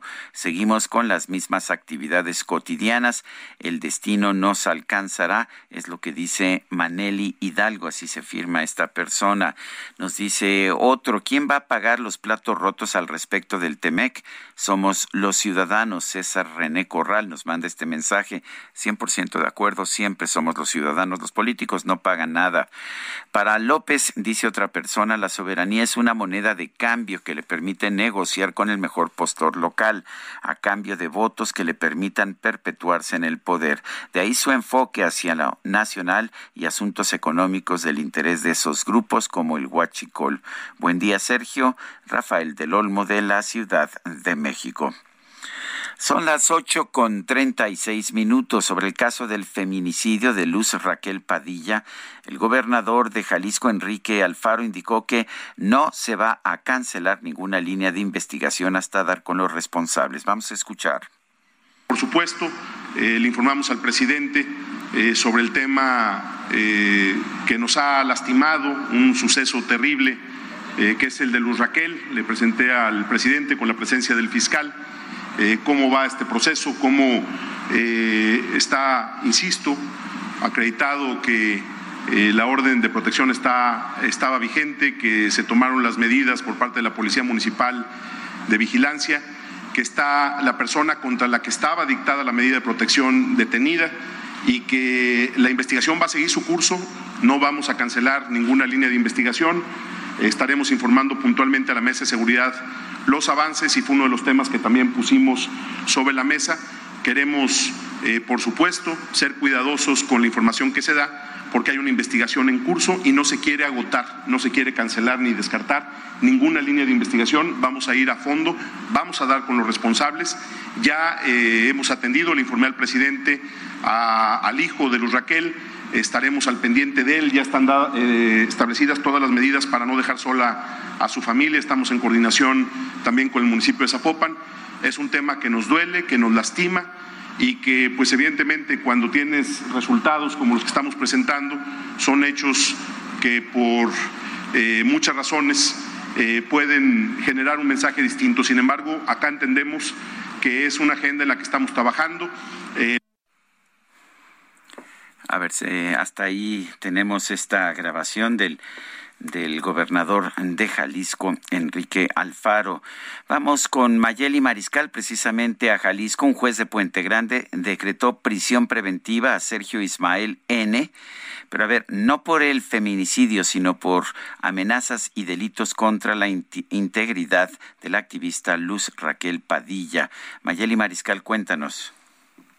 Muy buenos días, Sergio, a todo el auditorio. Pues así es, este, eh, esta prisión preventiva justificada que se dicta el juez, eh, pues se dicta luego de que la defensa solicita una ampliación de término y su próxima audiencia se llevará a cabo el martes, es decir, se retomará este caso para tratar de imputarle estos delitos.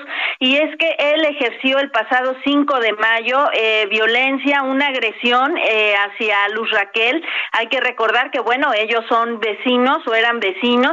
Él le arroja cloro eh, luego de que presuntamente, según comentó esta persona, Sergio N., ella moja a su perro y eh, pues bueno, se da esta agresión. Este es eh, el caso por el cual se está llevando el juicio en Puente Grande. No está eh, siendo vinculado ni acusado de la muerte o de la agresión última que sufrió Luz Raquel el pasado sábado y que le causó la muerte.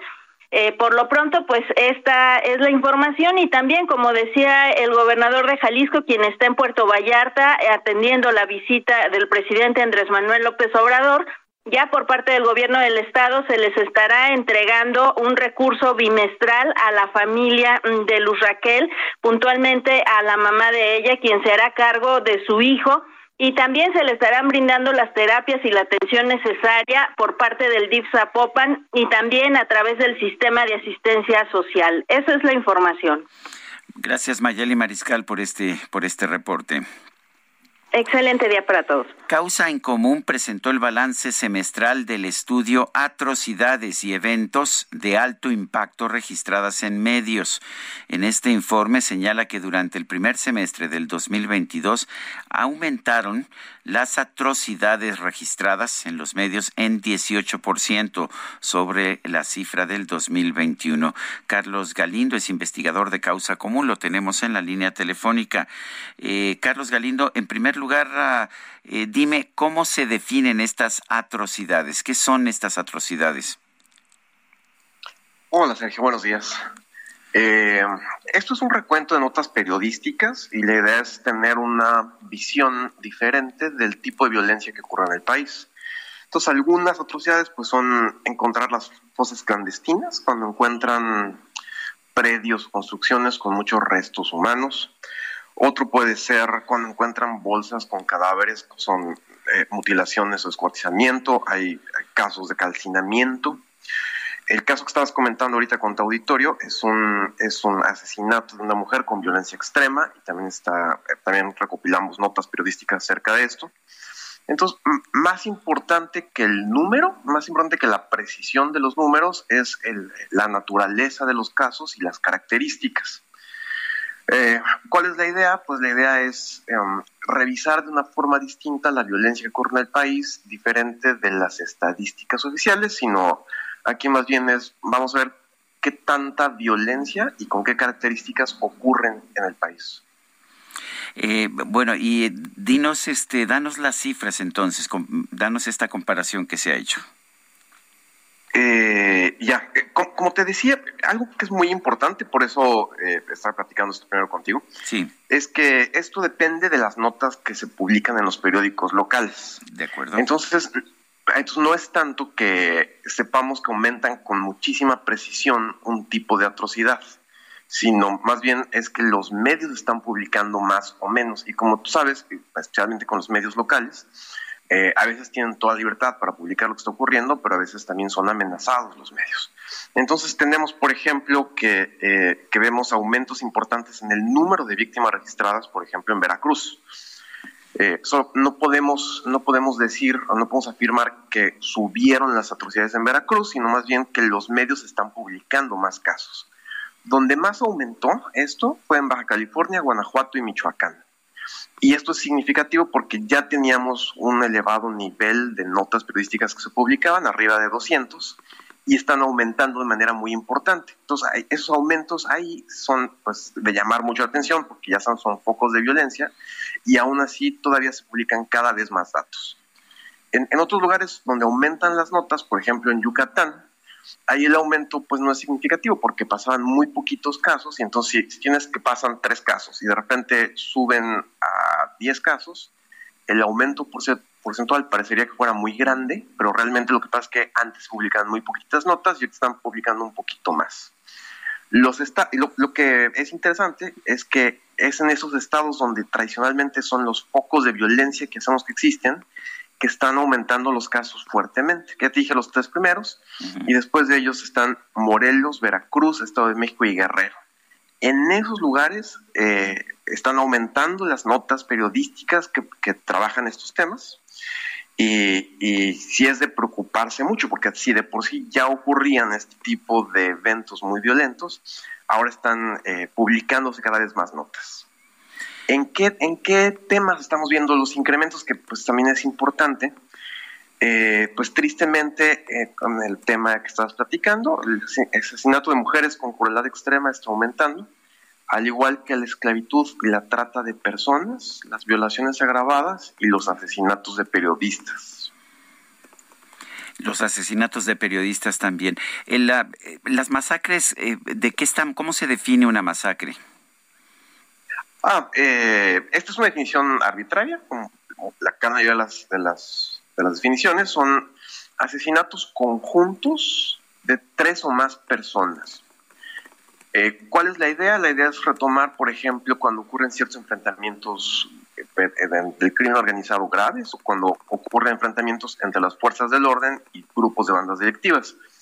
Por ejemplo, en Chihuahua hay muchos homicidios, pero ocurren hacia una persona sola. En Chihuahua se publican muchas notas de un asesinato de una persona en la calle o de una, de una mujer en, en, en un lugar despoblado, etcétera, etcétera. Pero pues tristemente, por ejemplo, en Sonora y obviamente en Guanajuato ocurren muchos asesinatos colectivos, digámosle así. A, este, a estos asesinatos de tres o más personas es lo que le pusimos como el nombre masacre. Pero, eh, y claro, por supuesto, son la mayoría de los casos, pero, por ejemplo, nada más para darte una idea de las comparaciones. De masacres contabilizamos de notas periodísticas 250 de enero a junio. Pero, por ejemplo, de encontrar restos humanos descuartizados o cadáveres mutilados, encontramos 426 casos en, en ese periodo de tiempo.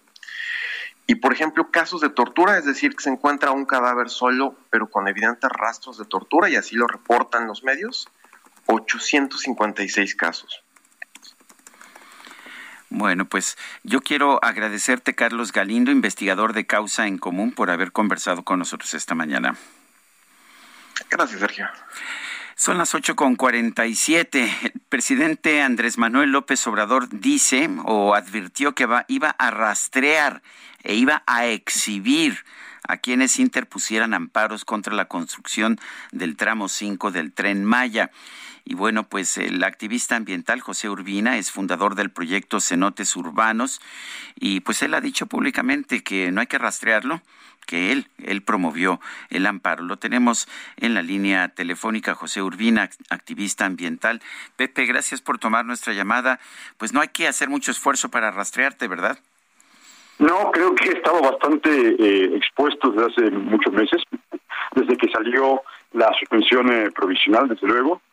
Eh, la verdad no entiendo el consejo de Javier May, no, no, entiendo si el presidente ha estado escuchando siempre a Javier May, me queda muy claro por qué todo el proceso del tren Maya, específicamente el tramo 5, ha sido tan confuso, turbio y ahora ilegal, porque está muy, muy mal asesorado. Los amparos no funcionan así, a no me está buscando nadie, no sé de dónde saca, si se refieren a mí específicamente, porque hay muchos amparos, pero cuando uno presenta un amparo, da toda su documentación a los abogados. Si no hay documentación, el juzgado no la acepta, la rechazan, dicen esto pues no es válido. Entonces, si hay alguna cosa que comunicar, directamente se comunican con los abogados que están llevando el caso, no tienen que ir a buscarme a la casa de ninguna forma. De todas formas, mi casa es vivo allí hace 18 años y prácticamente todo el mundo del buceo en Playa del Carmen me conoce. Si el señor May me quería encontrar, podría haber sido a Playa del Carmen y buscar por mí sin tener que denunciárselo al presidente. Eh, pero si lo que quieren hablar con alguien que tenga que ver con eh, una suspensión provisional, una suspensión definitiva, me voy mañana, estamos a tiempo. Lo que siempre hemos querido es el diálogo, exponer nuestros conocimientos. Si el señor presidente se da eh, el tiempo de esta vez sí abrirnos la puerta a los especialistas, pues ahí estaremos con él. Y eh, si él nos convence estamos equivocados, que el CARST sí va a soportar el peso de un tren, que no se va a contaminar el agua, que los jaguares no les va a importar que les pase un tren por su territorio, pues entonces saldremos a decirlo. Pero estamos convencidos que el señor presidente tiene que recibir información fidedigna, no de alguien tan eh, cuestionable como es el señor May, y, eh, y llegar a una, un acuerdo, llegar a una, a una solución que verdaderamente sea benéfica para toda la península. Eh, Pepe, ¿tienes miedo de, de esta amenaza de, del presidente? ¿Sabes qué? ¿Sabes cuánta gente me ha preguntado eso? No, no, no tengo, yo supongo que no tengo por qué tener miedo, no creo que de ninguna forma, de ninguna manera, corra peligro. Eh, me preocupa más que la gente me lo pregunte. Sí. Pero eh, eh, si lo que quería hacer era exponer a la gente que ponía el amparo para aclarar si éramos unos corruptos, pues aquí estoy y es bastante visible que no soy un corrupto. Eh, es bastante visible que no estoy al servicio de ningún emporio ni mal eh, mundial ni nada por el estilo. Eh, entonces, si eso es lo que quiere que el señor presidente confirmar, pues aquí estoy. Confirme por favor usted que no soy ese enemigo mítico que le han hecho creer, que simplemente soy un ciudadano de Playa del Carmen, un mexicano que está preocupadísimo porque las decisiones que están tomando van a dañar irreversiblemente el manto acuífero y la selva, que es el hogar de todos los quintanarroenses. Oye, y, y, por cierto, ¿sabes qué? Me gustaría aclarar, no sé dónde sacaron que soy fundador de Cenotes Urbanos, ya quisiera yo tener ese honor. Cenotes Urbanos es una organización increíble, han hecho han hecho descubrimientos increíbles. Yo he colaborado con ellos en alguna ocasión, pero no soy el fundador. Eh, quería aprovechar así, para aclarar. Así nos lo pasaron, así nos lo pasaron. Sí, lo sé, lo sé, lo, lo, leí en la, en la nota, sí. pero no tuve tiempo, claro, lo quería aclarar a ti, Sergio, porque sé que te interesa decir la me, me, información me hacer correcta. Lo más preciso posible. ¿Vas a dejar vas a dejar de pelear? Eh, ¿Vas a dejar de No, pues, nunca. De, de, de nunca. No, no, no podría mirar a los ojos a mi hijo si yo me rindiera. Si a mí me convence alguien que estoy equivocado, por supuesto, lo puedo, lo puedo aceptar sin ningún problema, no sería la primera vez, pero en este caso son 10 años, 8 años de experiencia, respaldados por los académicos más grandes del país que opinan prácticamente lo mismo que los buzos. Entonces, eh, podríamos llegar a perder, es una posibilidad que hemos contemplado, nos estamos enfrentando a un proyecto que está dispuesto a romper la ley para ser impuesto, lo sabemos, pero sería terrible que un mexicano comprometido con proteger a su nación se rindiera. No nos vamos a rendir. De ninguna forma, de ninguna manera nos vamos a rendir. Vamos a seguir haciendo todo lo que esté a nuestro alcance para proteger nuestro hogar. No, esto no es, no tiene nada que ver con un trato comercial donde tenemos que hacer cuentas para ver si nos conviene o no nos conviene la lucha. Este es nuestro hogar lo defendemos porque lo comprendimos y porque lo amamos. Ahí elegimos vivir. Entonces no, no cabe eso de rendirse. Muy bien, pues como siempre yo te, te agradezco el que hayas conversado con nosotros. Eh, la verdad es que siempre, siempre aprendo algo y, y creo que mucha gente que te, te, estamos admirando cada vez más. Un fuerte abrazo, Pepe. Muchas gracias, Sergio. A tus órdenes.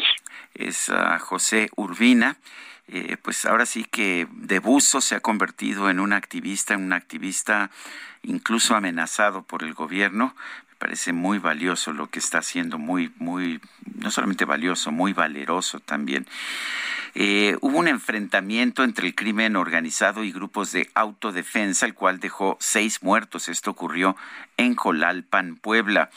Eh, este es el saldo de esta de este enfrentamiento que tuvo lugar en esta población Jolalpan que está en los límites entre Puebla y Guerrero. Los hechos violentos ocurrieron la tarde del 20 de julio, según confirmó el gobernador Luis Miguel Barbosa de Puebla durante su conferencia de prensa, según lo reportado este jueves. Los ataques se habrían realizado o se habrían dado entre un cártel de narcotraficantes y un grupo de autodefensa que se identifica como Fuerza Territorial Poblana. No se ha confirmado cuál célula criminal podría haber estado involucrada, mientras que el gobernador de Puebla ha señalado que se trata de un grupo que opera en Guerrero.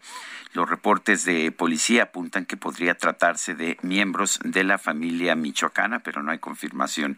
En redes sociales eh, locales de Jolalpan se difundieron videos en redes en los cuales se observan vehículos en llamas en los que presuntamente se encontraban personas eh, calcinándose. Son las 8 de la mañana con 54 minutos. Le recuerdo nuestro número para que nos mande mensajes de WhatsApp 55 2010 96 47. Regresamos en un momento más.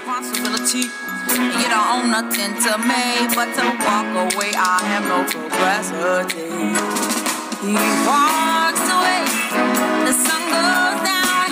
He takes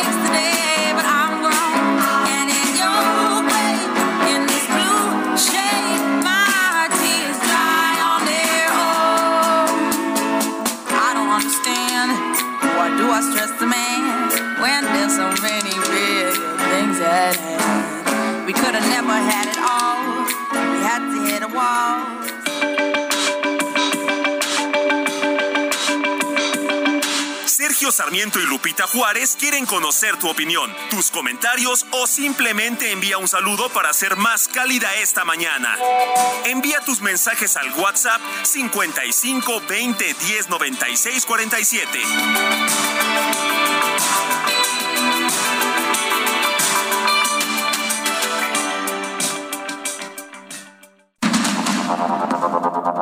Continuamos con Sergio Sarmiento y Lupita Juárez por el Heraldo Radio.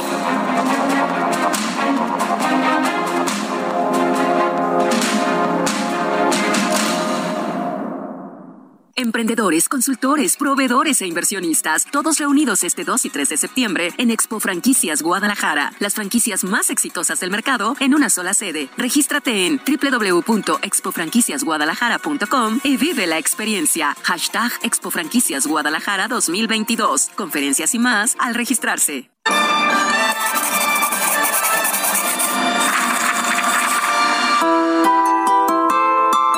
Este viernes de lectura vamos a recordar a la escritora británica Jane Austen, quien nació el 16 de diciembre de 1775 y falleció el 18 de julio de 1817. Se inició en la literatura desde niña, escribiendo poemas e historias. Compiló 29 obras de teatro, versos y novelas cortas entre 1787 y 1793, en tres cuadernos que ahora son conocidos como Juvenilia. Es autora de diversas novelas de gran reconocimiento como Juicio y Sentimiento, Emma, Persuasión y su obra más conocida, Orgullo y Prejuicio, en la que relata la historia de la joven Elizabeth Bennet y Mr. Darcy, quienes deben madurar para encarar un futuro común superando el orgullo de clase de él y los prejuicios de ella. Tras su muerte se editaron otras novelas incompletas, como Los Watson, Fragmento de una novela y Plan para una novela.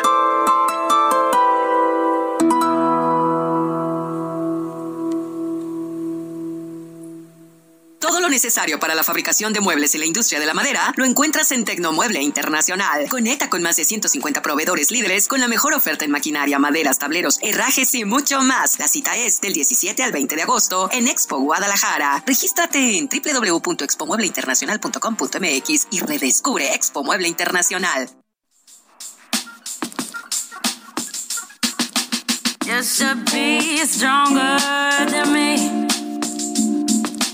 You've been here seven years longer than me. Don't you know you're supposed to be the man? Now pale in comparison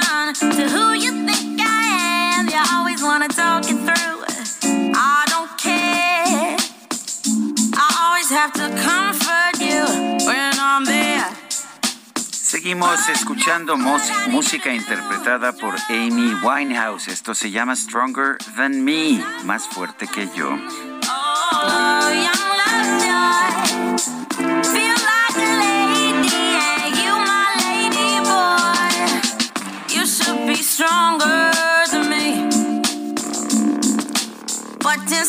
Stronger Than Me debería ser más fuerte que yo. Esa es la interpretación.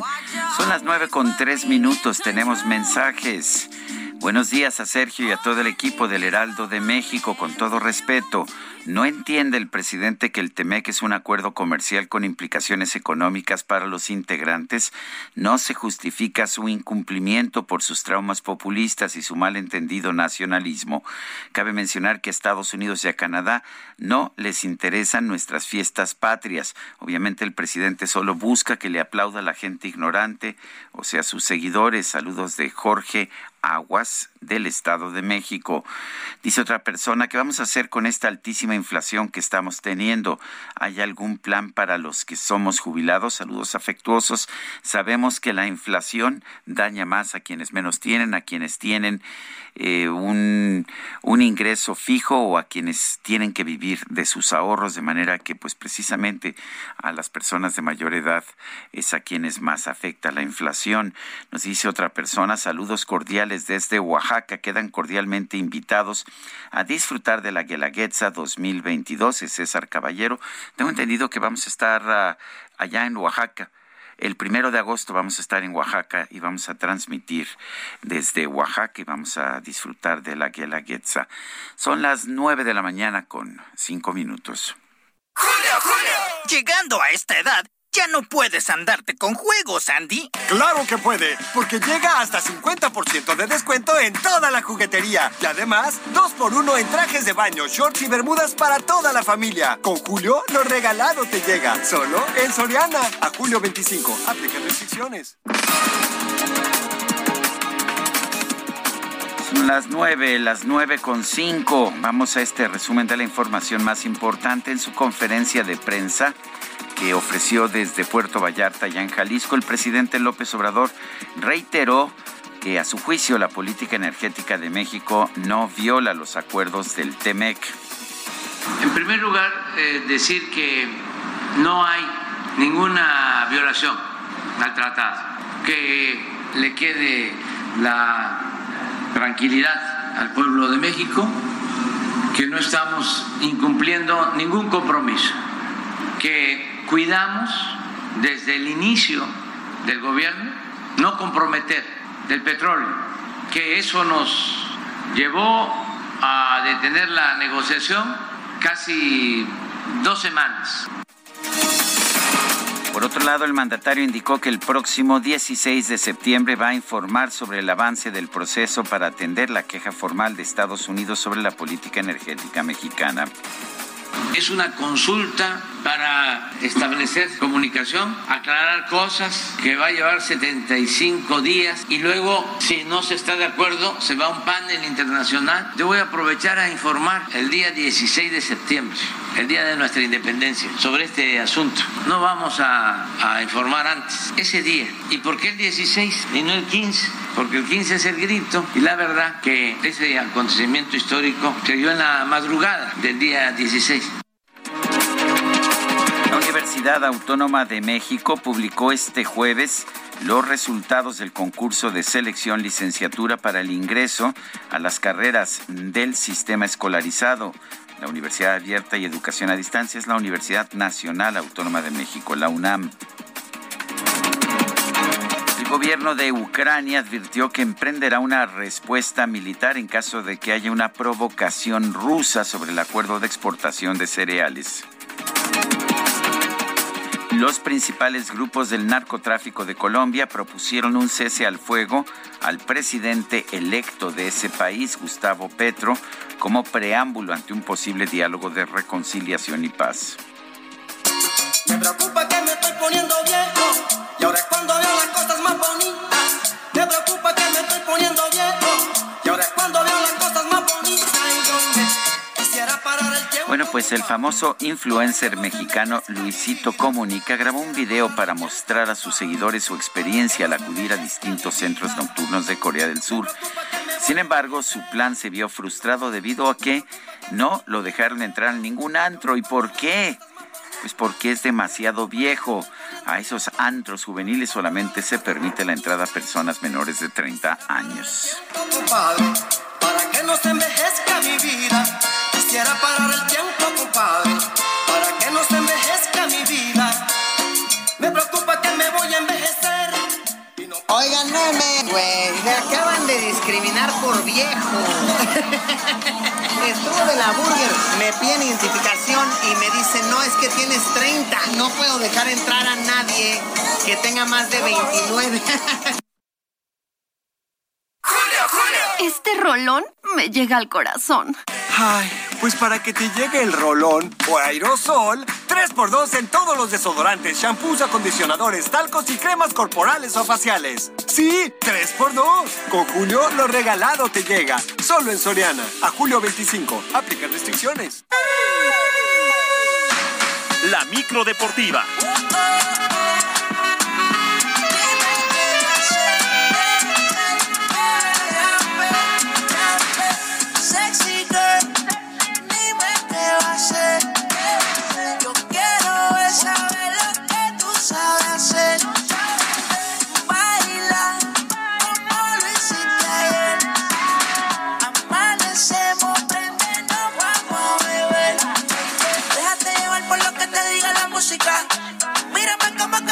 Yo quiero saber si te pidieron permiso para escuchar esta música, mi querido Julio.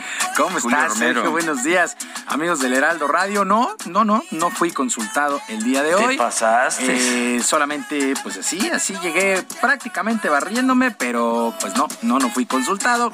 Pues es viernes, llegamos a la otra orilla. Aunque usted no lo crea, llegamos a la otra orilla, pero bueno, está bien la micro. La micro deportiva siempre, siempre es plurimusical, plurimusical, ¿no?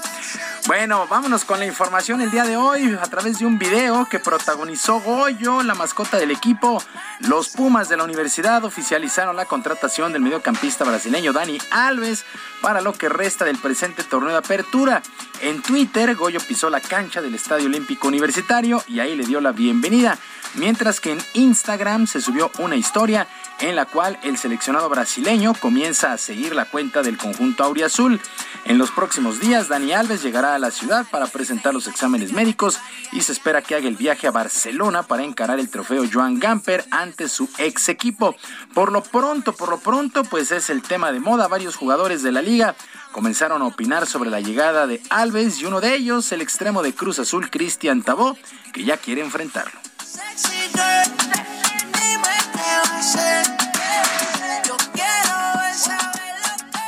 Y como lo, como lo he dicho siempre, creo que esos jugadores así hacen crecer la liga, la potencian mucho más. Eh, jugadores de ese nivel, de esa trayectoria, le hacen muy bien a la liga. Eh, aparte creo que, que está en su plenitud. Si, si bien tiene, ya es un jugador grande, creo que mantiene un nivel increíble. Y enséñame ese pasito que no sé, un besito bien suavecito. 39 años de Dani Alves, pero sí, efectivamente todavía mantiene un buen nivel. Mientras tanto, Jaime Ordiales se convirtió en el nuevo director de selecciones nacionales en sustitución de Gerardo Torrado, quien dejara el cargo en días anteriores tras los fracasos de los equipos sub-20 y femenil para clasificarse a sus respectivas Copas del Mundo y a los Juegos Olímpicos. Ordiales deja el cargo en Cruz Azul y espera tener a los equipos a punto de cara a la Copa del Mundo de Qatar una vez que se incorpore al 100%. De Kawasaki, en la etiqueta Jenny llegaron los Anunnaki, no le baje. El puri sobresale de tu traje. No trajo panticito pa' que el nene no trabaje. Lo, lo segundo te lo contesto. Este, primero, eh, lo de Cruz Azul, tengo que hacer una labor todavía para terminar varios asuntos que tenemos pendientes ahí. Eh, lo platiqué con, con John, eh, por eso la idea es de, de reportarme aquí y empezar al 100% en, en, en la primera semana de, de agosto.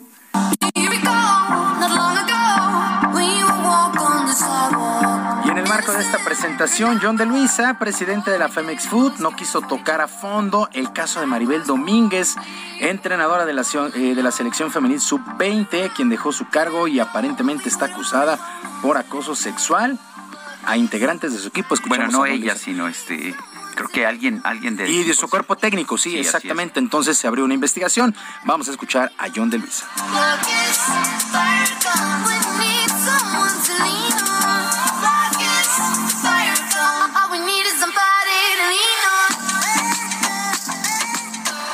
El día 18 recibimos una solicitud de investigación en el momento que nos llegó ese documento y arrancamos con los protocolos ya establecidos en la Federación Mexicana de Fútbol para un caso de este tipo. La investigación se está llevando a cabo mientras esta esté en proceso. Obviamente no podemos eh, comentar mayor tema. Un tema bien complicado y bien delicado. Ojalá que haya una investigación seria y pues se dé pues la determinación correcta. Pero está, está muy delicado este asunto. Bueno, continuación de la fecha 4 del torneo de apertura del fútbol mexicano. Los Rayados del Monterrey ayer por la noche golearon 3 por 0 a los Gallos Blancos del Querétaro. Para el día de hoy, dos juegos más. A las 7 Mazatlán contra San Luis. A las 19 horas Inecaxa contra Juárez a las 9. Para el día de mañana a las 5 de la tarde, Toluca estará enfrentando al Santos y Cruz Azul frente a la Franja del Puebla. 19 horas con 5 minutos en el Estadio Azteca. Bien atractivo este juego. Por lo pronto, el mediocampista brasileño de la Franja, Gustavo Ferrareis, sabe que hay todos los elementos para un buen duelo el día de mañana en el Azteca.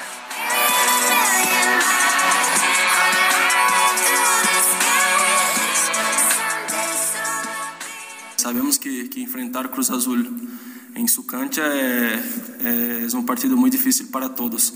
É, pero eu creio que, como dijo, é, venimos trabalhando muito forte, é, hicimos gran partido esses três partidos, é, não só por resultado, sim por a criação, tudo que, que venimos construindo. E eu creio que, que se mantenemos isto e, e tra trabalharmos firmes em partido, eu creio que, que vai ser um grande partido para os dois lados.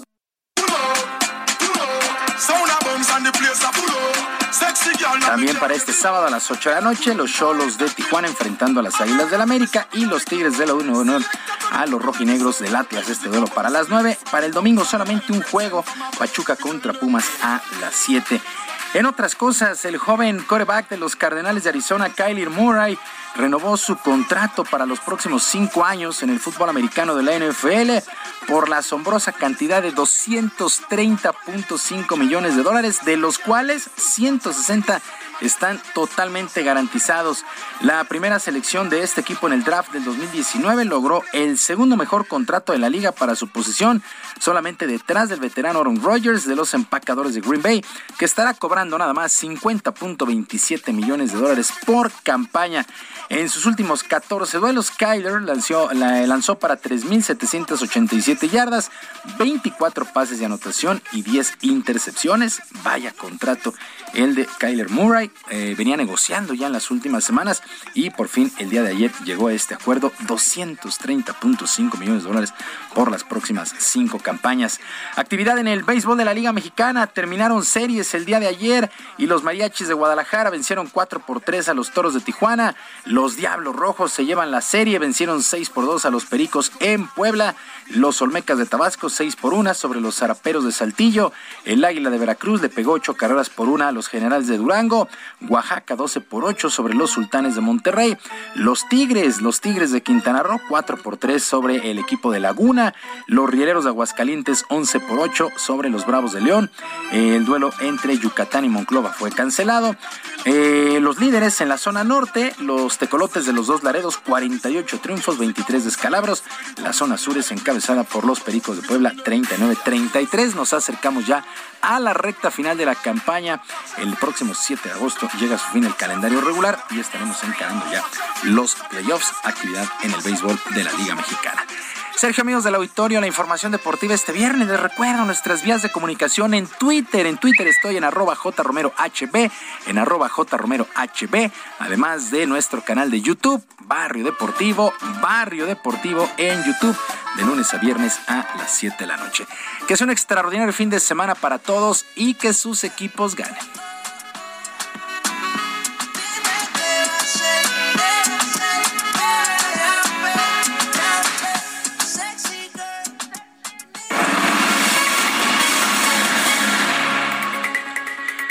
Después de ser inaugurado el Hospital General de Perote en Veracruz, sufrió una fuga de agua que inundó parte de las instalaciones la madrugada de este jueves.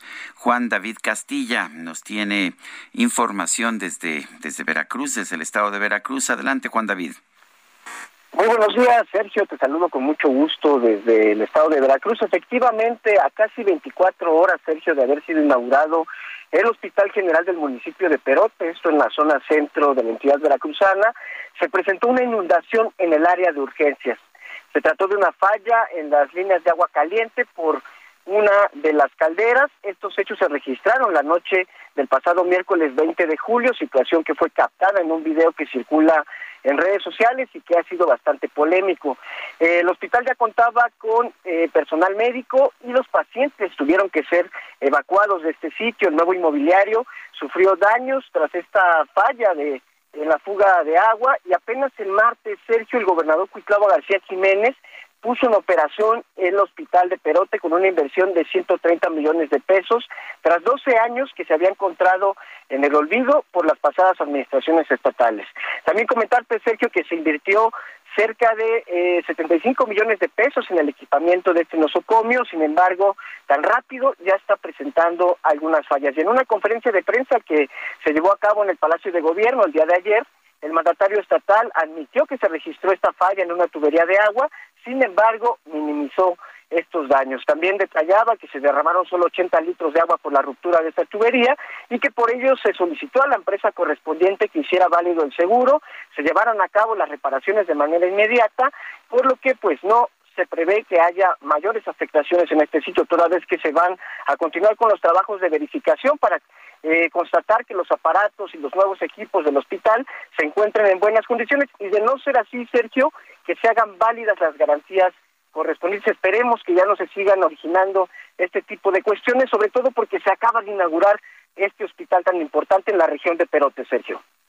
Pues uh, qué complicado, ¿no? Que apenas se acaba de inaugurar y ya, pues ya tiene ese tipo de problemas. Juan David, gracias.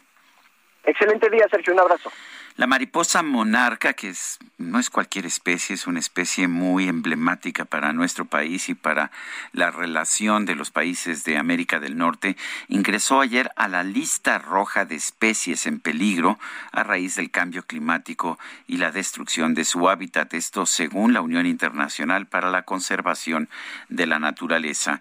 Tenemos en la línea telefónica al biólogo Eduardo Rendón, coordinador del programa Mariposa Monarca de la World Wildlife Fund, el World Wildlife Fund, el fondo, el Fondo Mundial para la Vida Silvestre. Eh, Eduardo Rendón, gracias por tomar nuestra llamada. A ver, ¿qué tan, qué tan, qué tal, qué tan grande es el riesgo para la mariposa monarca en primer lugar? Sergio, muy buenos días. Un honor estar contigo y con toda tu, audiencia. Quiero decirte que siempre te he seguido toda la vida adulta y qué bueno, qué bueno estar aquí contigo. Oye, pues sí, muchas gracias por la pregunta. Eh, la mariposa monarca como especie en realidad es cosmopolita, por lo tanto como especie no está en peligro de extinción porque hay prácticamente en todo el mundo exceptuando en los polos, obviamente por el frío, lo que la Unión Internacional para la Conservación de la Naturaleza pone en la categoría de riesgo es la migración de esta mariposa en Norteamérica. Porque solo aquí en Canadá, Estados Unidos y en México es donde tenemos este desplazamiento de millones y millones de mariposas para hibernar en México, escapando obviamente del frío invierno en Canadá y los Estados Unidos. Entonces, una primera conclusión es lo que se pone en esta categoría de riesgo es la migración y la hibernación, en todo caso, tanto la de México como la de California. Y te digo unos datos rápidos. La de California es de aquel, eh, la hibernación en California es de aquellas mariposas que emergen como adultos, adultos que nacen como adultos en el oeste de los Estados Unidos con respecto a las montañas rocallosas. Y las otras mariposas, las de la población oriental, le decimos que son las del este de Canadá y Estados Unidos con respecto a las rocallosas, son las que hibernan en México. Las de California hace dos temporadas prácticamente se declararon extintas en términos de su hibernación, es decir, de que habían migrado e hibernado en esa costa californiana. Y Celsius Society, el doctor Scott Black que, Black, que lidera esto, dijo que el 99% de las mariposas prácticamente ya no estaban. Y para México lo que tenemos es una tendencia durante las últimas dos décadas a que el 80% de la superficie ocupada de bosque por las mariposas que hibernan en México se ha reducido. No obstante, que durante la última temporada tuvimos 2.84 hectáreas de bosque ocupadas por estas mariposas, que con respecto a la anterior temporada de hibernación significó un 35% de incremento. ¿Qué quiero decir con todo esto? Para terminar esta parte, no obstante que cada año puedes ir haciendo como estas eh, eh, análisis acerca de los altos y los bajos de la superficie ocupada por las monarcas, la tendencia más a largo plazo de las últimas dos décadas es a que sí está reduciéndose la población en Norteamérica. Y es por eso que la Unión Internacional para la Conservación de la Naturaleza las pone en riesgo después de un trabajo, y estoy aquí en casa de la doctora Karen Oberhauser en Wisconsin, de un trabajo de dos años. Fue una eh, revisión muy exhaustiva de investigadores norteamericanos que le ayudaron a la UICN a determinar esta situación, Sergio. Eh, Eduardo, nos queda muy poco tiempo antes de que tengamos que ir a un corte a nivel nacional. ¿Podrías quedarte en la línea telefónica para que continuáramos un par de minutos más esta conversación? Por supuesto, un placer, muchas gracias. Vamos a, vamos nosotros a ir a una pausa en 30 segundos. Mientras tanto, quiero recordarle a usted nuestro número de WhatsApp es el 55 2010 96 47. En Twitter nos puede seguir en arroba Sergio y Lupita. También le recomiendo arroba Heraldo de México. Estamos conversando con el biólogo Eduardo Rendón, coordinador del programa Mariposa Monarca de, del World Wildlife Fund, el Fondo Mundial para la Naturaleza. Regresamos en un momento más.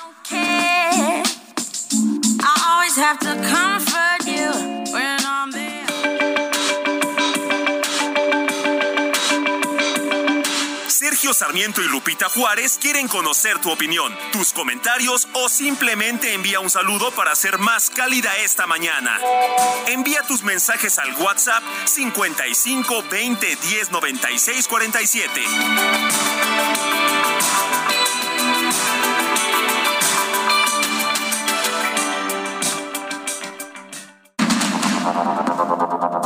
Continuamos con Sergio Sarmiento y Lupita Juárez por el Heraldo Radio.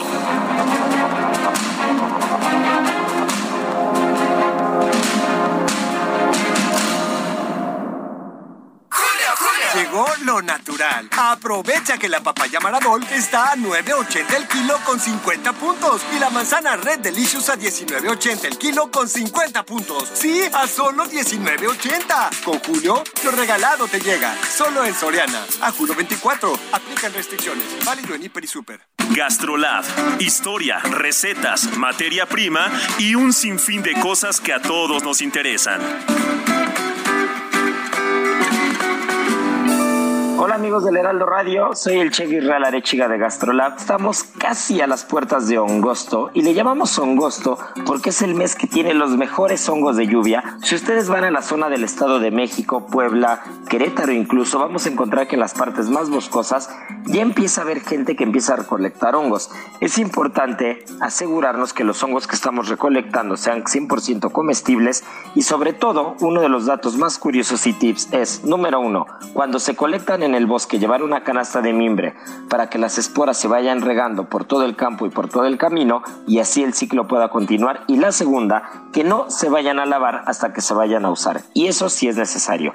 Si tenemos un cepillito, quitamos la tierra, pelamos el tallo o la parte de la patita del hongo y ahora sí los vamos a conservar en el refri con papel por encima pero no tapados herméticamente. Y tenemos hongos para toda la semana. Muy buenos días. Pues llegaron los días únicos. Cámbiate a Citibanamex y disfruta de promociones únicas en todos nuestros productos. Descubre cuál es el ideal para tu momento de vida. Además, al contratar, participas para ganar boletos para el Fórmula 1 Gran Premio de la Ciudad de México 2022, presentado por Heineken. La vigencia es del 1 al 29 de julio del 2022. Las bases de la promoción están en www.citibanamex.com diagonal días únicos. Requisitos de contratación y comisiones en www.citibanamex.com. Regreso con ustedes Seguimos con las noticias. Gracias. Bueno, y quiero agradecerle al biólogo Eduardo Rendón, coordinador del programa Mariposa Monarca del World Wildlife Fund, el Fondo Mundial de la Naturaleza, el que haya aceptado quedarse unos minutos más. Eh, nos contabas de, que son situaciones distintas las de la mariposa monarca de California y la mariposa monarca que llega finalmente a nuestro país. Dices también que el número de hectáreas eh, ocupadas por la mariposa monarca este pasado invierno fue mayor, pero la preocupación no termina, ¿no es así? ¿Qué tendríamos que estar haciendo, Eduardo? Sí, Sergio, totalmente de acuerdo. Aunque la superficie ocupada durante la última temporada se incrementó en un 35%, tenemos que seguir haciendo muchas cosas en los tres países y las digo rapidísimo. Lo que pudimos determinar con un artículo que se publicó el año pasado en la revista Nature en octubre, que es una de las más importantes en el mundo, pudimos establecer, todos los que ahí participamos, que de 1994 a 2003, el problema mayor que tuvo la población norteamericana de mariposa monarca ya sea que migren a California o a México para hibernar, fue el uso indiscriminado del glifosato. Esto, este, esta sustancia que utilizaba el rando, esta sustancia que se utiliza para para eliminar las plantas de los cultivos de soya y de maíz en el medio este de los Estados Unidos fue el principal factor. Y por otro lado, de 2000 eh, 4 a 2018 pudimos establecer que las variaciones en el cambio climático, particularmente en los sitios de reproducción en verano, son el factor más importante. No debemos restarle la importancia al cambio en el uso del suelo en todos los tres países, que de praderas, bosques han pasado a zonas urbanas, comerciales, etcétera, y también la degradación forestal en México tenemos que aceptarlo histórica. Pero entonces, los dos grandes factores son el uso de glifosato en otro tiempo y ahora el cambio climático. ¿Qué tenemos que hacer? tenemos este llamado de la nos lleva a que tenemos que redoblar los esfuerzos que todos los interesados en la conservación de la monarca estamos haciendo. Y lo digo por nuestros socios, por WWF y gente que nos ha apoyado amablemente como Erwin, la Fundación Telmex Telcel, el gobierno del Estado de México, que hace mucho tiempo nos están apoyando para los proyectos que hacemos de conservación, restauración de los bosques de hibernación de la mariposa monarca en México.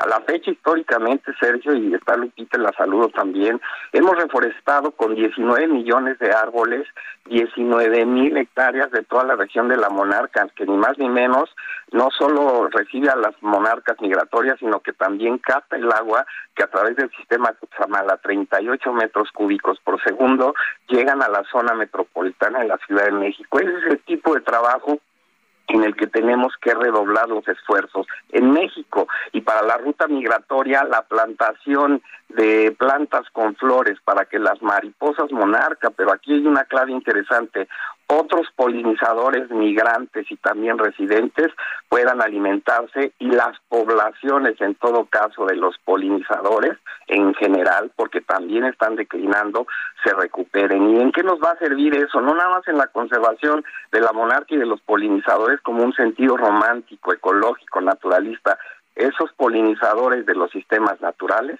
son ni más ni menos que los responsables de que del 75% de la producción agrícola sea producida como alimento para nosotros. Entonces, Sergio, la conservación de la mariposa monarca no es un asunto solo de una especie tan hermosa, tan emblemática, con biología, con ciclo anual interesante, es una cosa de si lo logramos, la humanidad puede salvar este planeta. Nuestro vehículo en este hermoso espacio eh, depende también de nosotros. Entonces tenemos que doblar los esfuerzos entre todos estos socios que hemos, he mencionado, la sociedad civil en general, la sociedad civil organizada y sobre todo los gobiernos de todos los niveles en los tres países tienen que apoyarnos para que estas iniciativas sigan teniendo buenos resultados. Yo quiero agradecerte, Eduardo Rendón, coordinador del programa Mariposa Monarca del World Wildlife Fund. Gracias. Gracias. Bueno, vamos a vamos con, con otros temas.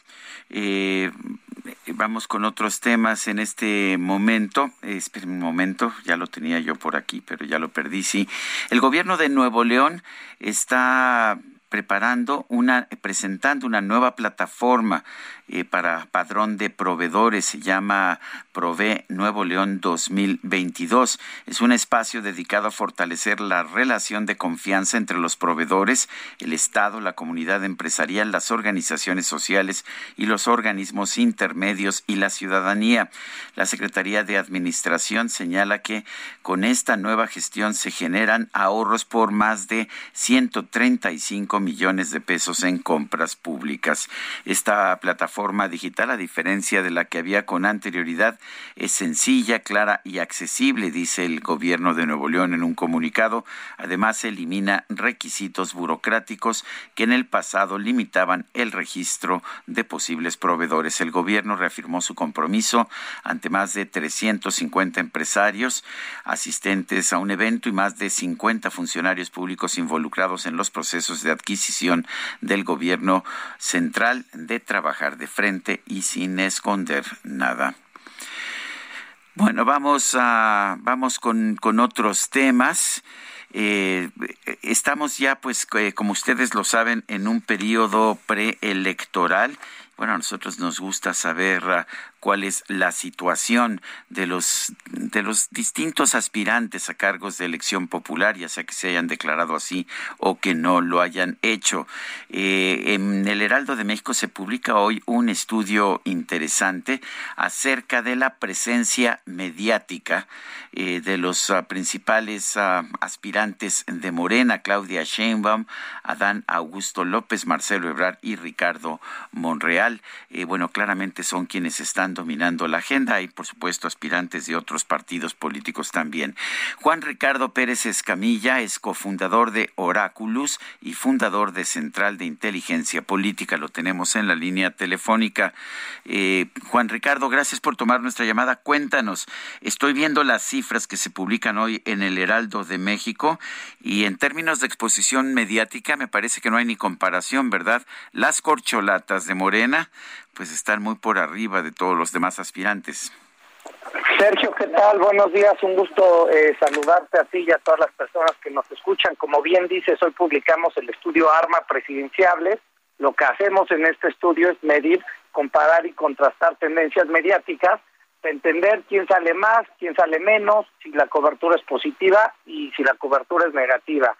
Eh, a ver, de, el primer dato que te digo que es muy interesante, de las corcholatas de Morena versus las corcholatas de oposición, las corcholatas de Morena obtuvieron el 74% de la cobertura, es decir, la oposición obtuvo el 26% de la cobertura.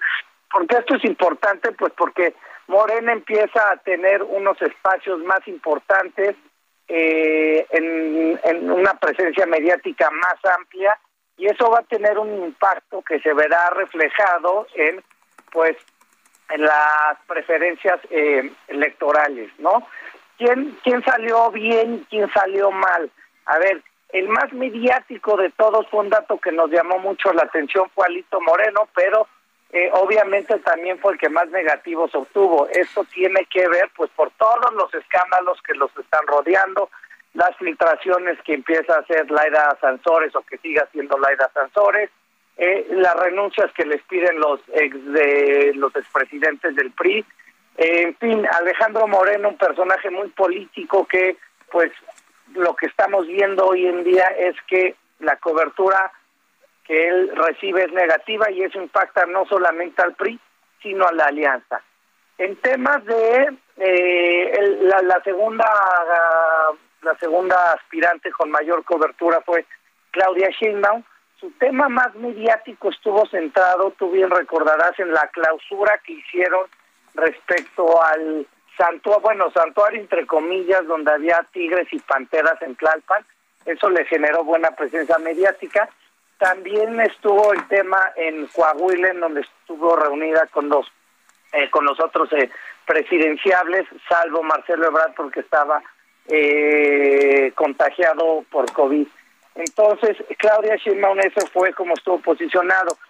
Marcelo Ebrard, ¿qué, ¿qué temas importantes tuvo? Marcelo Ebrard, pues, se animó y dijo que buscará las Olimpiadas, que México sea la sede de las Olimpiadas en los Juegos Olímpicos del 2036, y se reunió con el presidente López Obrador con Adán, con Adán Augusto y con John Kerry, este, eh, esta figura del gobierno estadounidense muy importante que está a cargo de todo lo climático.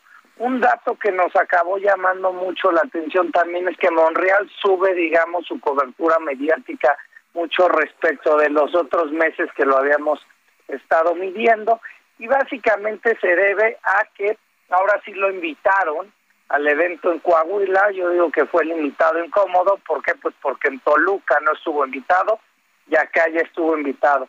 Entonces eh, era un poco el invitado incómodo. También señaló y fue algo que generó mucha que le generó mucha cobertura es que como referee dijo que el acto en Toluca había sido un acto anticipado de campaña y que él iba a estar eh, vigilando la, la ley que para él es muy importante curioso porque pues empieza a estar en contradicciones, ¿no? Cuando no está invitado dice que va a estar atento y cuando no está eh, invitado no, no hace ninguna declaración al respecto. Ah, Ahora bien, aunque tú, tú, sabes muy bien que, que, la, que la publicidad es buena aunque sea mala, ¿no? Yo estoy, yo no puedo estar más de acuerdo con esto. Que hablen de ti, aunque sea que hablen mal de ti, ¿no? Lo único peor que, ¿sabes es que hablen de ti es que... ¿Sabes cómo lo decía Salvador Dalí, el pintor catalán? Decía que hablen de mí, aunque sea bien. Aunque sea bien. Ah, bueno, pues esa, eso sí es la fórmula perfecta, ¿verdad? Esa es la fórmula perfecta. Y sí, Monreal está, a ver, con esto que dices es muy cierto. Monreal está jugando a que hablen de él, como sea, no importa, pero que hablen eh, de él y después los aspira a ver los de Movimiento Ciudadano cómo están posicionados. Pues los de Movimiento Ciudadano no les va no les va muy bien, es la realidad. Entre los tres candidatos o los tres aspirantes, que es el gobernador de Jalisco Alfaro, el de Nuevo León, eh, Samuel García y el alcalde de eh, Monterrey, ellos ocuparon el 5% de la cobertura eh, mediática, ¿no? Colosio lo vemos pues que está viviendo del nombre del padre, que eso le da buena, pues eso les da buenas preferencias en lo en el tema de las encuestas. Eh, respecto al tema, Samuel García puso su cobertura, ahorita está sentado en todo el tema de la sequía y y este y Enrique Alfaro que Jalisco en un inicio él parecía que iba a ser el opositor al gobierno López Obrador y que tenía los pantalones bien puestos. Y lo que hemos visto es que la realidad ya lo alcanzó, la verdad. Y en temas de seguridad está desatado Jalisco. Su tema más mediático fue un enfrentamiento que hubo en donde murieron 12 personas en el salto, 8 personas resultaron eh, lesionadas y otras dos fueron rescatadas en un en un evento como el que llevó a cabo Carpuch, que él lo hizo bien en la Ciudad de México, en Jalisco, pues acabó eh, no saliendo bien. Entonces, en manera de conclusión, ¿qué te diría? Morena consolida su ventaja mediática, la oposición tiene un amplísimo lugar eh, que recorrer y de esta manera, pues, eh, ¿qué esperar? Pues esperar que la oposición se ponga las pilas porque Alito le empieza a hacer mucho daño a la oposición, insisto, no solamente al PRI, sino a la alianza, y pues Morena consolida lo que lo que ha venido trabajando, ¿no? Entonces sería la conclusión. Bueno, pues gracias por este por el comentario y me queda muy claro que la cobertura siempre ayuda, ya sea positiva o negativa, como tú lo venías señalando. Juan Ricardo, gracias por hablar con nosotros. Fuerte abrazo, Sergio. Saludos. Bueno, eh, vamos a, bueno, antes de ir a, pasar al resumen de la información más importante, hablando del glifosato, eh, que estaba hablando precisamente el biólogo Eduardo Rendón, recibo un comunicado de la Unión Mexicana de Fabricantes y Formuladores de Agroquímicos que dice que la industria de protección de cultivos exige pruebas de que el glifosato tiene efectos perniciosos para la salud. Dice que miente el CONACIT, el decreto que prohíbe el glifosato no está basado en evidencia científica. Estudio de la Unión Europea ha señalado que no se justifica clasificar el glifosato como cancerígeno y que países como Estados Unidos, Australia, Canadá, Japón y Nueva Zelanda no han prohibido el glifosato porque no hay pruebas de que sea negativo. La argumentación del CONACIT, dicen, para justificar la prohibición es más ideológica que basada en la ciencia. Añade la UNFAC, la Unión Mexicana de Fabricantes y Formuladores de Agroquímicos, que no hay sustituto para el glifosato y su prohibición implica que bajará en 30% la producción de alimentos de nuestro país con un costo mayor a los 76 mil millones de pesos. Ahora sí, vámonos a un resumen de la información más importante, la información que se ha generado esta misma mañana de viernes 22 de julio del 2022. Desde el estado de Jalisco, el presidente López Obrador aseguró que va a insistir en que las autoridades de Estados Unidos deben liberar al fundador de Wikileaks, Julian Assange.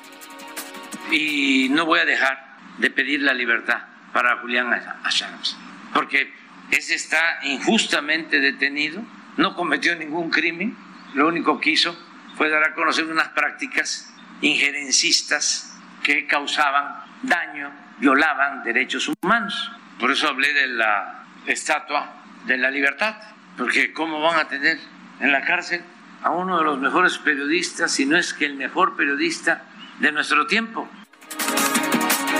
En este espacio, el activista ambiental José Urbina aseguró que no se va a rendir en la defensa de las áreas naturales afectadas por las obras del tren Maya, a pesar de las amenazas del gobierno federal.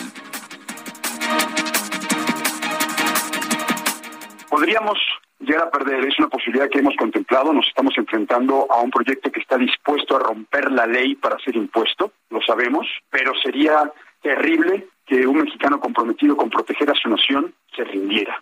No nos vamos a rendir.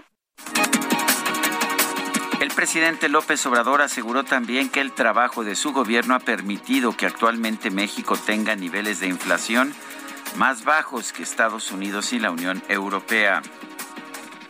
Que estamos ayudando para que controlemos pronto la inflación y que este aunque no es consuelo, la inflación en México es menor a la de Estados Unidos y menor a la de Europa por lo que hemos hecho y vamos a seguir haciendo. Y así, con optimismo, sin caer en triunfalismos, decirles de que vamos a salir bien. Representantes de los gobiernos de Ucrania y Rusia firmaron un acuerdo con Turquía y la, y la ONU para desbloquear las exportaciones de cereales ucranianos. La Agencia Europea de Medicamentos recomendó el uso de la vacuna contra la viruela Invanex como una medida para frenar la propagación de la llamada viruela del mono. Corte Internacional de Justicia rechazó las objeciones presentadas por Myanmar en contra de las denuncias por un presunto genocidio de la población rohingya en ese país. Es una población islámica en un país preponderantemente budista. El organismo se declaró competente para juzgar el fondo del caso. Y si con otro pasas el rato, vamos a ser vamos a ser Eso sí me interesa. Y si con otro pasas pues. Mejor dejarlo todo dentro de la ley, por lo menos, pues así piensa una pareja, iba a decir una pareja, no, es un trío, es un trío allá en Puebla. Un juez federal concedió un amparo a un ciudadano de Puebla que cuestionó las definiciones de matrimonio y concubinato en el Código Civil del Estado. Consideró que estas definiciones limitan las uniones únicamente a dos personas, cuando pues él practica con sus dos mujeres el poliamor. Por ello, el juez determinó que las autoridades estatales deben permitir que este hombre tenga un matrimonio o un concubinato con varias personas, pues finalmente está en una relación poliamorosa y además no le gusta mentir. ¡Uh, la la, chulada! Y si con otro pasas el rato, vamos a ser feliz, Bueno, es falso de toda falsedad que Alan Rodríguez haya presentado este amparo. Es falso de toda falsedad. Él está, él es muy serio, tiene una sola pareja. Y bueno, Alan Rodríguez también está trabajando muy fuerte todo el tiempo, está en las calles de la Ciudad de México. ¿Qué nos tienes esta mañana? Hola, ¿qué tal, Sergio? Amigos, muy buenos días. Tenemos un reporte de vialidad para todos nuestros amigos automovilistas que se desplazan en estos momentos sobre la avenida Marina Nacional o que se dirigen hacia este punto. Y es que al cruce con Bahía de San Hipólito ya tenemos un corte a la circulación que afecta a todas las personas que se desplazan con rumbo hacia la zona de Tacubo, con rumbo hacia la zona de Calzada Legaria. Para evitar esta situación, la alternativa de vialidad que tenemos es la calzada México-Tacuba o la avenida Santa Bárbara y la continuación Lago Alberto, que estará ayudando a evitar este eh, bloqueo que tenemos por parte de trabajadores de Pemex. Por otra parte, comentarle que la avenida James Sullivan está presentando buen avance, únicamente con ligeros asentamientos para todas las personas que se desplazan desde la zona del circuito interior hacia el rumbo de la avenida de los insurgentes y para quienes se desplazan desde la avenida de los insurgentes hacia el circuito interior, la avenida que tenemos en estos momentos como alternativa es Maestro Antonio Caso. Por lo pronto, el reporte que tenemos continuamos al pendiente. Muchas gracias, Alan Rodríguez. Nótese que don Alan Rodríguez no hizo ningún comentario de orden personal. Bueno, vamos ahora con Javier Ruiz. Él está en periférico. Adelante, Javier. Hola Sergio, ¿qué tal? Excelente mañana. Complicado ya la zona sur de la Ciudad de México. Hace unos momentos recorrimos prácticamente el periférico de la zona de Xochimilco y en dirección hacia el viaducto Talpan. El avance lento en carriles laterales y centrales. Hay que tomarlo en cuenta, con anticipación. Más adelante también ya rezagos llegando hacia el Boulevard Picacho o a Jusco. El sentido opuesto, aunque presenta carga vehicular, en general el avance bastante aceptable, se superan por 50, 60 kilómetros por hora, solo hay que moderar la velocidad. Y en estos momentos nos encontramos sobre el Boulevard Picacho Jusco, que ya presenta avance complicado, al menos para que llegue atrás la zona del kilómetro 5, del kilómetro 4 y esto en dirección hacia periférico. El sentido opuesto en general el avance es bastante aceptable. De momento, Sergio, el reporte que tenemos. Muchas gracias, Javier Ruiz. ¿Qué creen? Se nos acabó el tiempo, se nos acabó eh, la transmisión de este viernes, se nos acabó la semana, pero usted no se preocupe, quédese aquí en el Heraldo Radio con Fernanda Tapia. El próximo lunes, Guadalupe Juárez hace un retorno triunfal a el Heraldo Radio. Hasta entonces, gracias de todo corazón. Heraldo Media Group presentó Sergio Sarmiento y Lupita Juárez.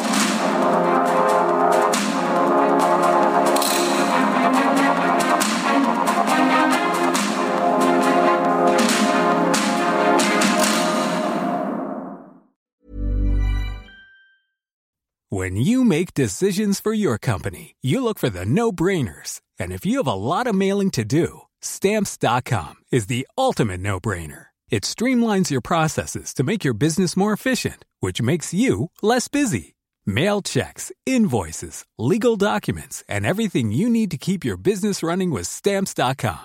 Seamlessly connect with every major marketplace and shopping cart. Schedule package pickups and see your cheapest and fastest shipping options from different carriers with rates up to 89% off USPS and UPS rates. And with the Stamps.com mobile app, you can take care of mailing and shipping wherever you are. Make the same no-brainer decision as over 1 million other businesses with Stamps.com. Sign up with Code PROGRAM for a four-week trial, plus free postage and a free digital scale. No long-term commitments or contracts.